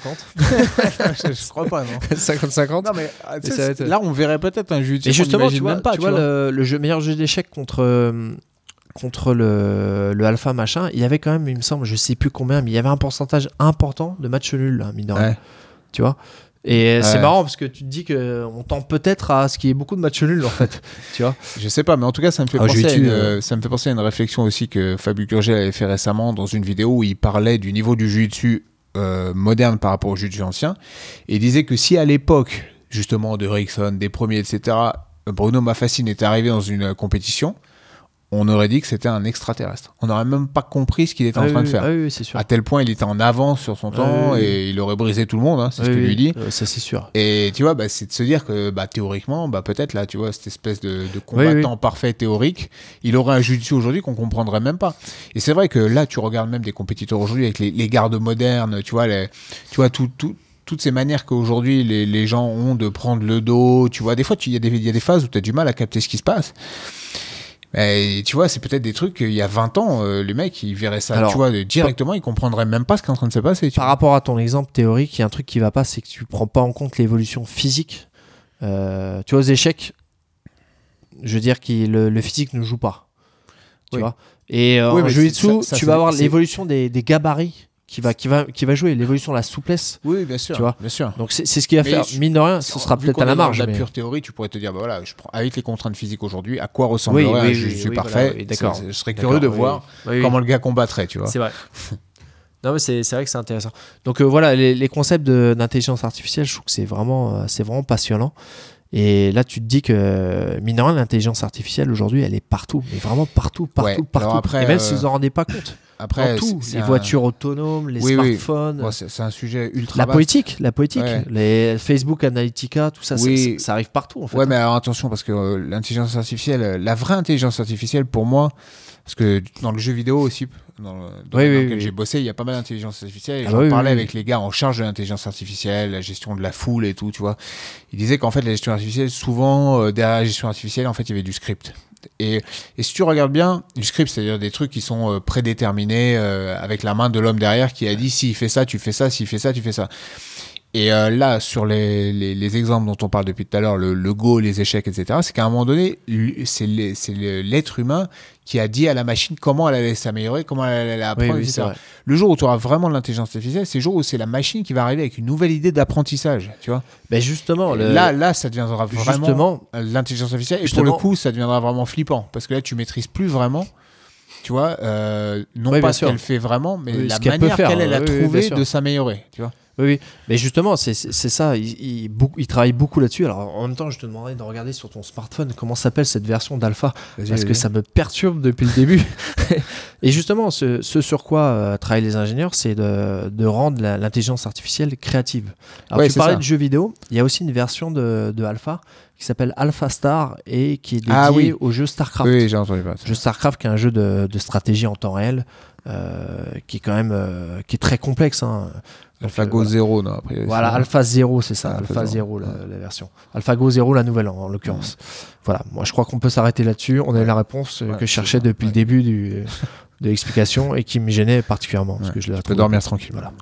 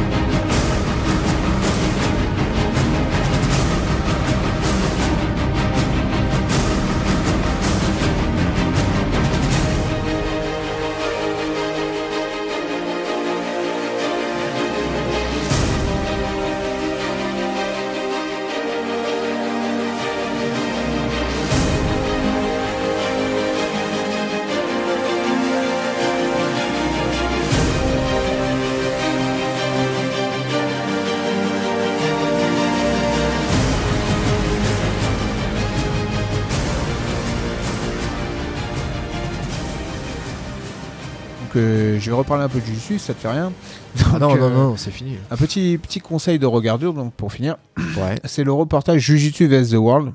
Je sais pas, tu l'as vu? Oui, tu l'as vu. Je crois que tu l'as vu. Euh, ça ne me dit rien. Si, si, je pense que tu l'as vu. Sûrement. Alors, euh, je vais t'en reparler, ça va sûrement te revenir. Donc, c'est un film euh, réalisé par Dan Lewis en 2015. Donc, euh, c'est clairement un film, euh, c'est une ode au Jiu-Jitsu, hein, une, une grosse promotion de- du Jiu-Jitsu. Et le, le principe, euh, c'est de pas trop montrer de Jiu-Jitsu. C'est pas des, des vidéos de Jiu-Jitsu de haut niveau qui s'enchaînent, etc., etc., tu vois.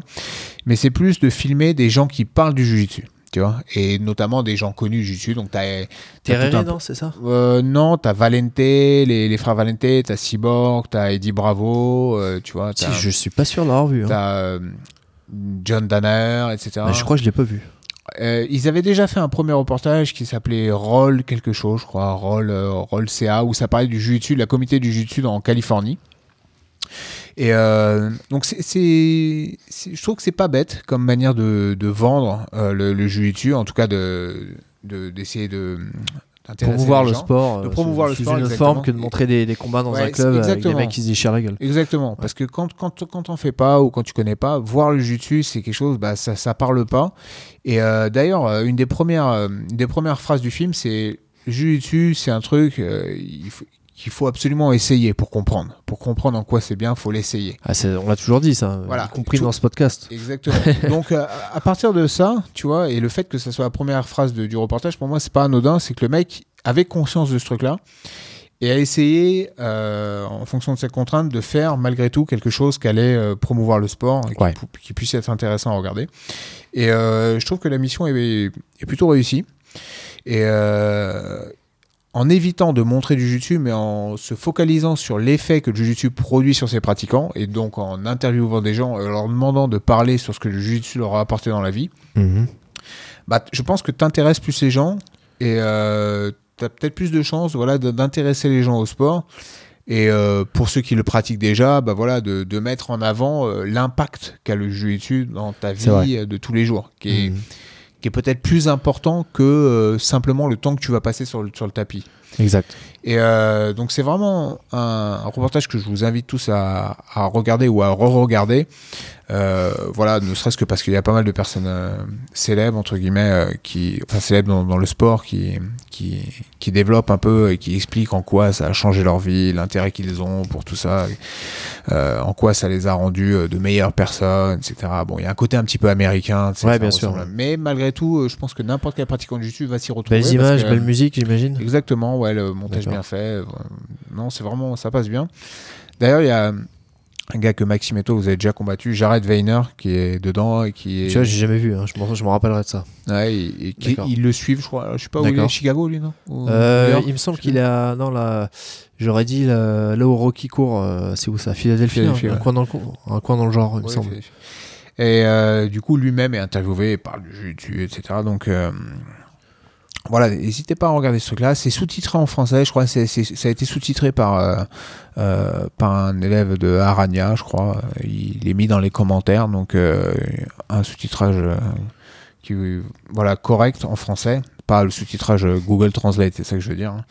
Donc, n'hésitez pas à regarder ce truc-là. Puis, je trouve que ça fait aussi écho à ce que j'avais, ce dont j'avais pu parler dans l'épisode 2, je crois, du BJ Corner.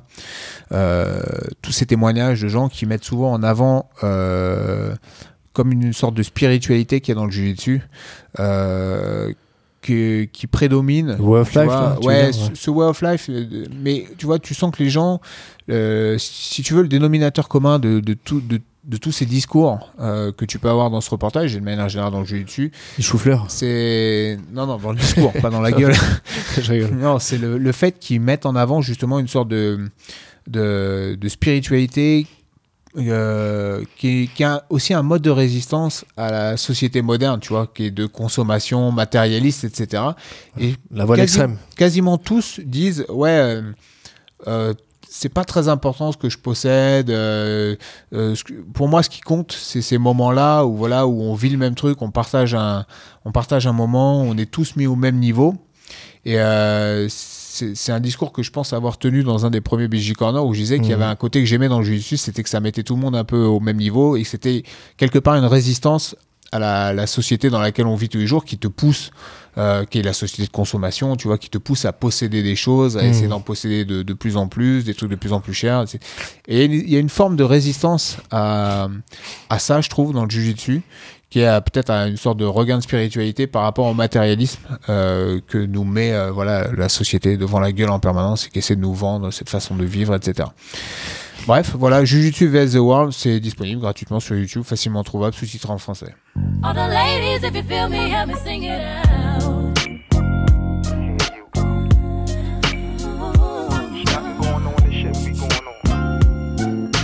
Got me going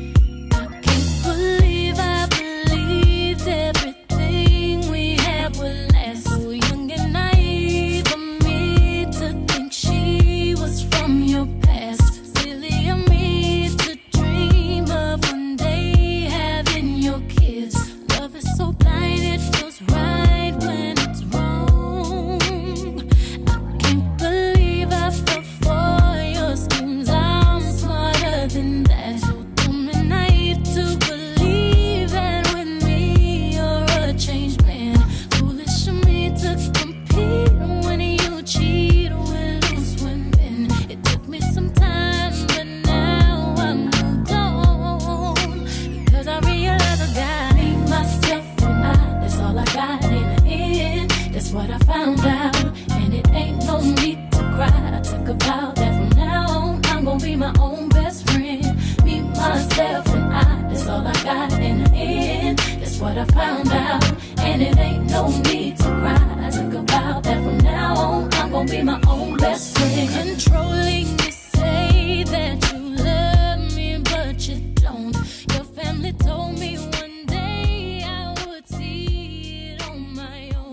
On arrive à la fin, Thibaut. Ouais, fin de cet épisode 12, Ouais. donc euh, réalisé presque en temps et en heure. C'est vrai. Euh, bon, C'est vrai, de toute façon, nous, on va pas se fixer des contraintes, on préfère attendre d'avoir quelque chose à dire. Oui, que- voilà, ouais, exactement.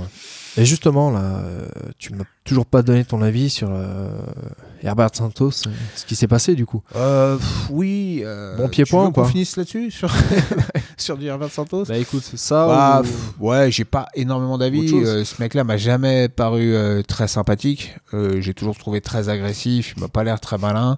T'as vu, il, a, il a joué la carte du racisme, etc. Bon, on Ouais, a- on n'était pas là, hein, ouais, mais, franchement, attends. J'y crois pas trop, mais bon. J'y crois pas ouais. trop non plus. C'est possible, hein. Maintenant, euh, franchement, je vais- on va pas en faire un drame non plus. Oui, Euh, Moi, j'ai entendu un Brésilien en parler et qui disait que, que il fallait peut-être voir le, la chose d'une manière différente et de se dire que dans n'importe quelle autre salle, de n'importe quel autre euh, type d'événement au Brésil, il serait mort le mec. Il aurait été tué. Il aurait été tué par la foule, ça aurait été au foot, n'importe quoi, une soirée, machin, ça, le mec, il sortait pas vivant de la salle. Il dit non, là, les gars l'ont séparé. c'est vrai. Euh, ils ont mis deux, trois coups sur mais même le en France, moment, hein, moi je pense qu'en mais ils l'ont France, séparé. en France, il serait fait Hein défoncer, je pense. Ah ouais, là, tu fais ça. euh, là, c'est vrai que euh, j'étais étonné. hein. Les mecs, ont... pourtant, c'est quand même tous des combattants, mais il y a quand même, mine de rien, ils sont restés relativement calmes. hein. Ouais, c'est ça. Et euh, regarde, le mec, il pète un câble. Au lieu de se faire lyncher, bon, il y a eu un petit, un petit effet de foule, mais qui tient plus de l'ordre du réflexe. C'est-à-dire, le mec court en essayant de taper. Bon, ses amis étaient là. Mais euh, le mec disait, euh, là, franchement, ça a montré à quel point la communauté du jiu-jitsu était des gens euh, sereins, posés, Ouais, c'est vrai, euh, hein, calmes. Et là, on parle du Brésil. hein. Encore une fois, on va pas Ouais, ouais, une couche, mais tu regardes les chiffres du nombre de, de- de morts, morts violentes, homicides, etc. Au Brésil, tu regardes les chiffres, c'est un autre monde. Et euh, il y a des morts tout le temps euh, au Brésil, c'est très violent. Et là, le mec, euh, non, séparation, machin. Donc bon, Mais bon, quand même, il, il a pas, il a pas été très malin quand même, parce que le mec est en train quand même de se plaindre d'une blessure au genou. Et il lui court dessus. alors moi. Au début, j'avais pas vu les vidéos, j'ai entendu ça, je me suis dit ouais, n'importe quoi. Mais en fait, quand tu regardes bien la vidéo, selon moi, il s'est vraiment blessé parce que tu vois, il fait une espèce de sortie de X-Guard, tu vois, Oui, son oui, genou, il est vraiment tu- vrillé. Il fait une grimace, j'ai bien Non, regardé. non, il je pense qu'il a hein. vraiment mal. Et en Ouais. plus, il a pas pour moi intérêt à faire euh, de fake à ce Non, moment-là. non, c'est vrai, vraiment c'est- tout non, mais début du combat. Non, mais tu sais quoi, tout est possible, on va pas se mentir. Ça se trouve, il y a vraiment eu des, des paroles racistes, ça se trouve, il a vraiment eu mal. Oui. Bon, Mais après, ce que je veux dire, c'est c'est pas que très grave au Ce final. que je veux dire, c'est que ce qui- euh, il, a, il, il a probablement pété un cas parce que c'est Mike qui est pas très stable dans sa tête, ça c'est certain. C'est pas une première. Il y a eu euh, d'autres épisodes bizarres. Le mec, il a un grain. Mais je pense qu'il a oublié la douleur. Tu sais, quand un Oui, oui, de toute façon, tu peux tu taper peux un 100 courir mètres. même en ayant mal. hein, Exactement. voilà. Tu peux taper un 100 mètres, après Oui. Peut-être craqué le genou. hein. Et je pense que là, il est, voilà, il a pété un câble. Mais bon, il dit revenir une seconde fois, c'était un peu beaucoup quand même. hein, Je trouvais que. Oui, c'est ça. Surtout que là, il aurait pu être refroidi. euh, Ouais. Là, là, c'est que le mec, bon, bon. Après, euh, il y a pas mal de gars. Même Mario Race a dit ça. Il a dit bon, euh, qui n'a jamais fauté. Le mec, Oui. il a fait une erreur. Ça a quand même coûté euh, 500 000 dollars ou 1 million à Rabib, donc je sais pas si ça, ça va lui coûter aussi cher cette histoire. Ouais, bon là, on est dans des événements de jiu-jitsu. Oui, Il n'y a oui, pas les mêmes moyens de rétorsion. Mais. Euh, bon, ouais, je pense euh, ça, ça va. ça- il y- aura des conséquences quand même. Oui, c'est sûr. Euh, bon, après moi personnellement, tu m'as demandé mon avis. Mon avis, c'est que pour moi, c'est très anecdotique. Euh, J'ai vu que l'équipe en avait parlé. euh, oui, bah. Bon, après, il y a un débat de savoir est-ce qu'il vaut mieux parler du jiu-jitsu en balle ou de pas en parler du tout. Sais pas. Franchement, je me suis pas trop étendu sur le sujet. Je, je t'avouerais, ça m'a fait plus rigoler qu'autre chose. C'est peut-être pas Ouais, bien, mais ça m'a peut-être plus fait rigoler qu'autre chose. Ouais, moi aussi. Et ouais. puis, euh, c'est vrai a- que- personne n'a eu très mal. euh, C'est vrai que- euh, C'est pas, tra- pas dramatique que- L'image est pas très bonne. Non, mais bon, puis bon, après, c'est vrai que c'est du jiu-jitsu, tu vois. euh, c'est Alex Campos qui en parlait sur Facebook. Il disait que c'est vrai que l'histoire du jiu-jitsu, tu regardes, c'est C'est ça ça, a toujours été. c'est ce euh, que j'allais dire, c'est que les gens vont se plaindre, mais. Quelqu'un qui va regarder l'histoire du jiu-jitsu, il va voir des combats de Exactement. Valetudo euh, dans, dans des cages. hein. Exactement. Donc, Donc, euh, bon, avec c'est du vrai sang, euh, C'est vrai que maintenant, on a peut-être un peu oublié les racines du truc. Oui, c'est oui. devenu un truc un peu. Voilà, on s'attend moins à voir ce genre de choses. Mais bon, c'est un art martial. Ouais, euh, moi, y tu a de sais- la tu rivalité sais des quoi, deux euh, teams. Bon, c'est parti du truc. Je pense qu'il faut pas non plus. euh, Ouais, moi, moi je, après, je suis peut-être euh, je suis peut-être anormal, mais même ce qui s'est passé avec Rabib, moi, ça me choque pas des masses. Ouais, parce que tu t'avais dit la dernière fois. hein. Ouais, moi, c'est un fait- moment de vérité dans un. Dans un Ouais, c'est océan voilà, de, c'est de conneries, de, c'est presque de euh. c'est c'est presque bien de voir ça parce que tu là à ce moment-là, il y a plus de bluff. Ouais, On est dans le vrai. Tu, tu renoues avec la vérité. Bon, voilà. On était sûrement dans le vrai aussi. Ouais, un instant de vérité grâce, à, grâce à Albert Santos. Voilà. Merci Herbert. c'est ça. Ok, donc bon, bah, bientôt épisode 13 du coup. 13 Voilà. euh, en espérant Ouais. que. Maxime, les Ça nous il vient ou pas? Bah là, tu sais quoi, avec tout hors sujet, je commence à me demander si je vais pas le contacter. Peut-être qu'il aura des choses En à tant dire. qu'hors sujet, il est bien. À Mais alors, par du contre, euh, je veux dire. Ça risque d'être un podcast de 4 heures. Et au bout d'un moment, on, l'écoutera plus, mais bon. C'est un peu le risque.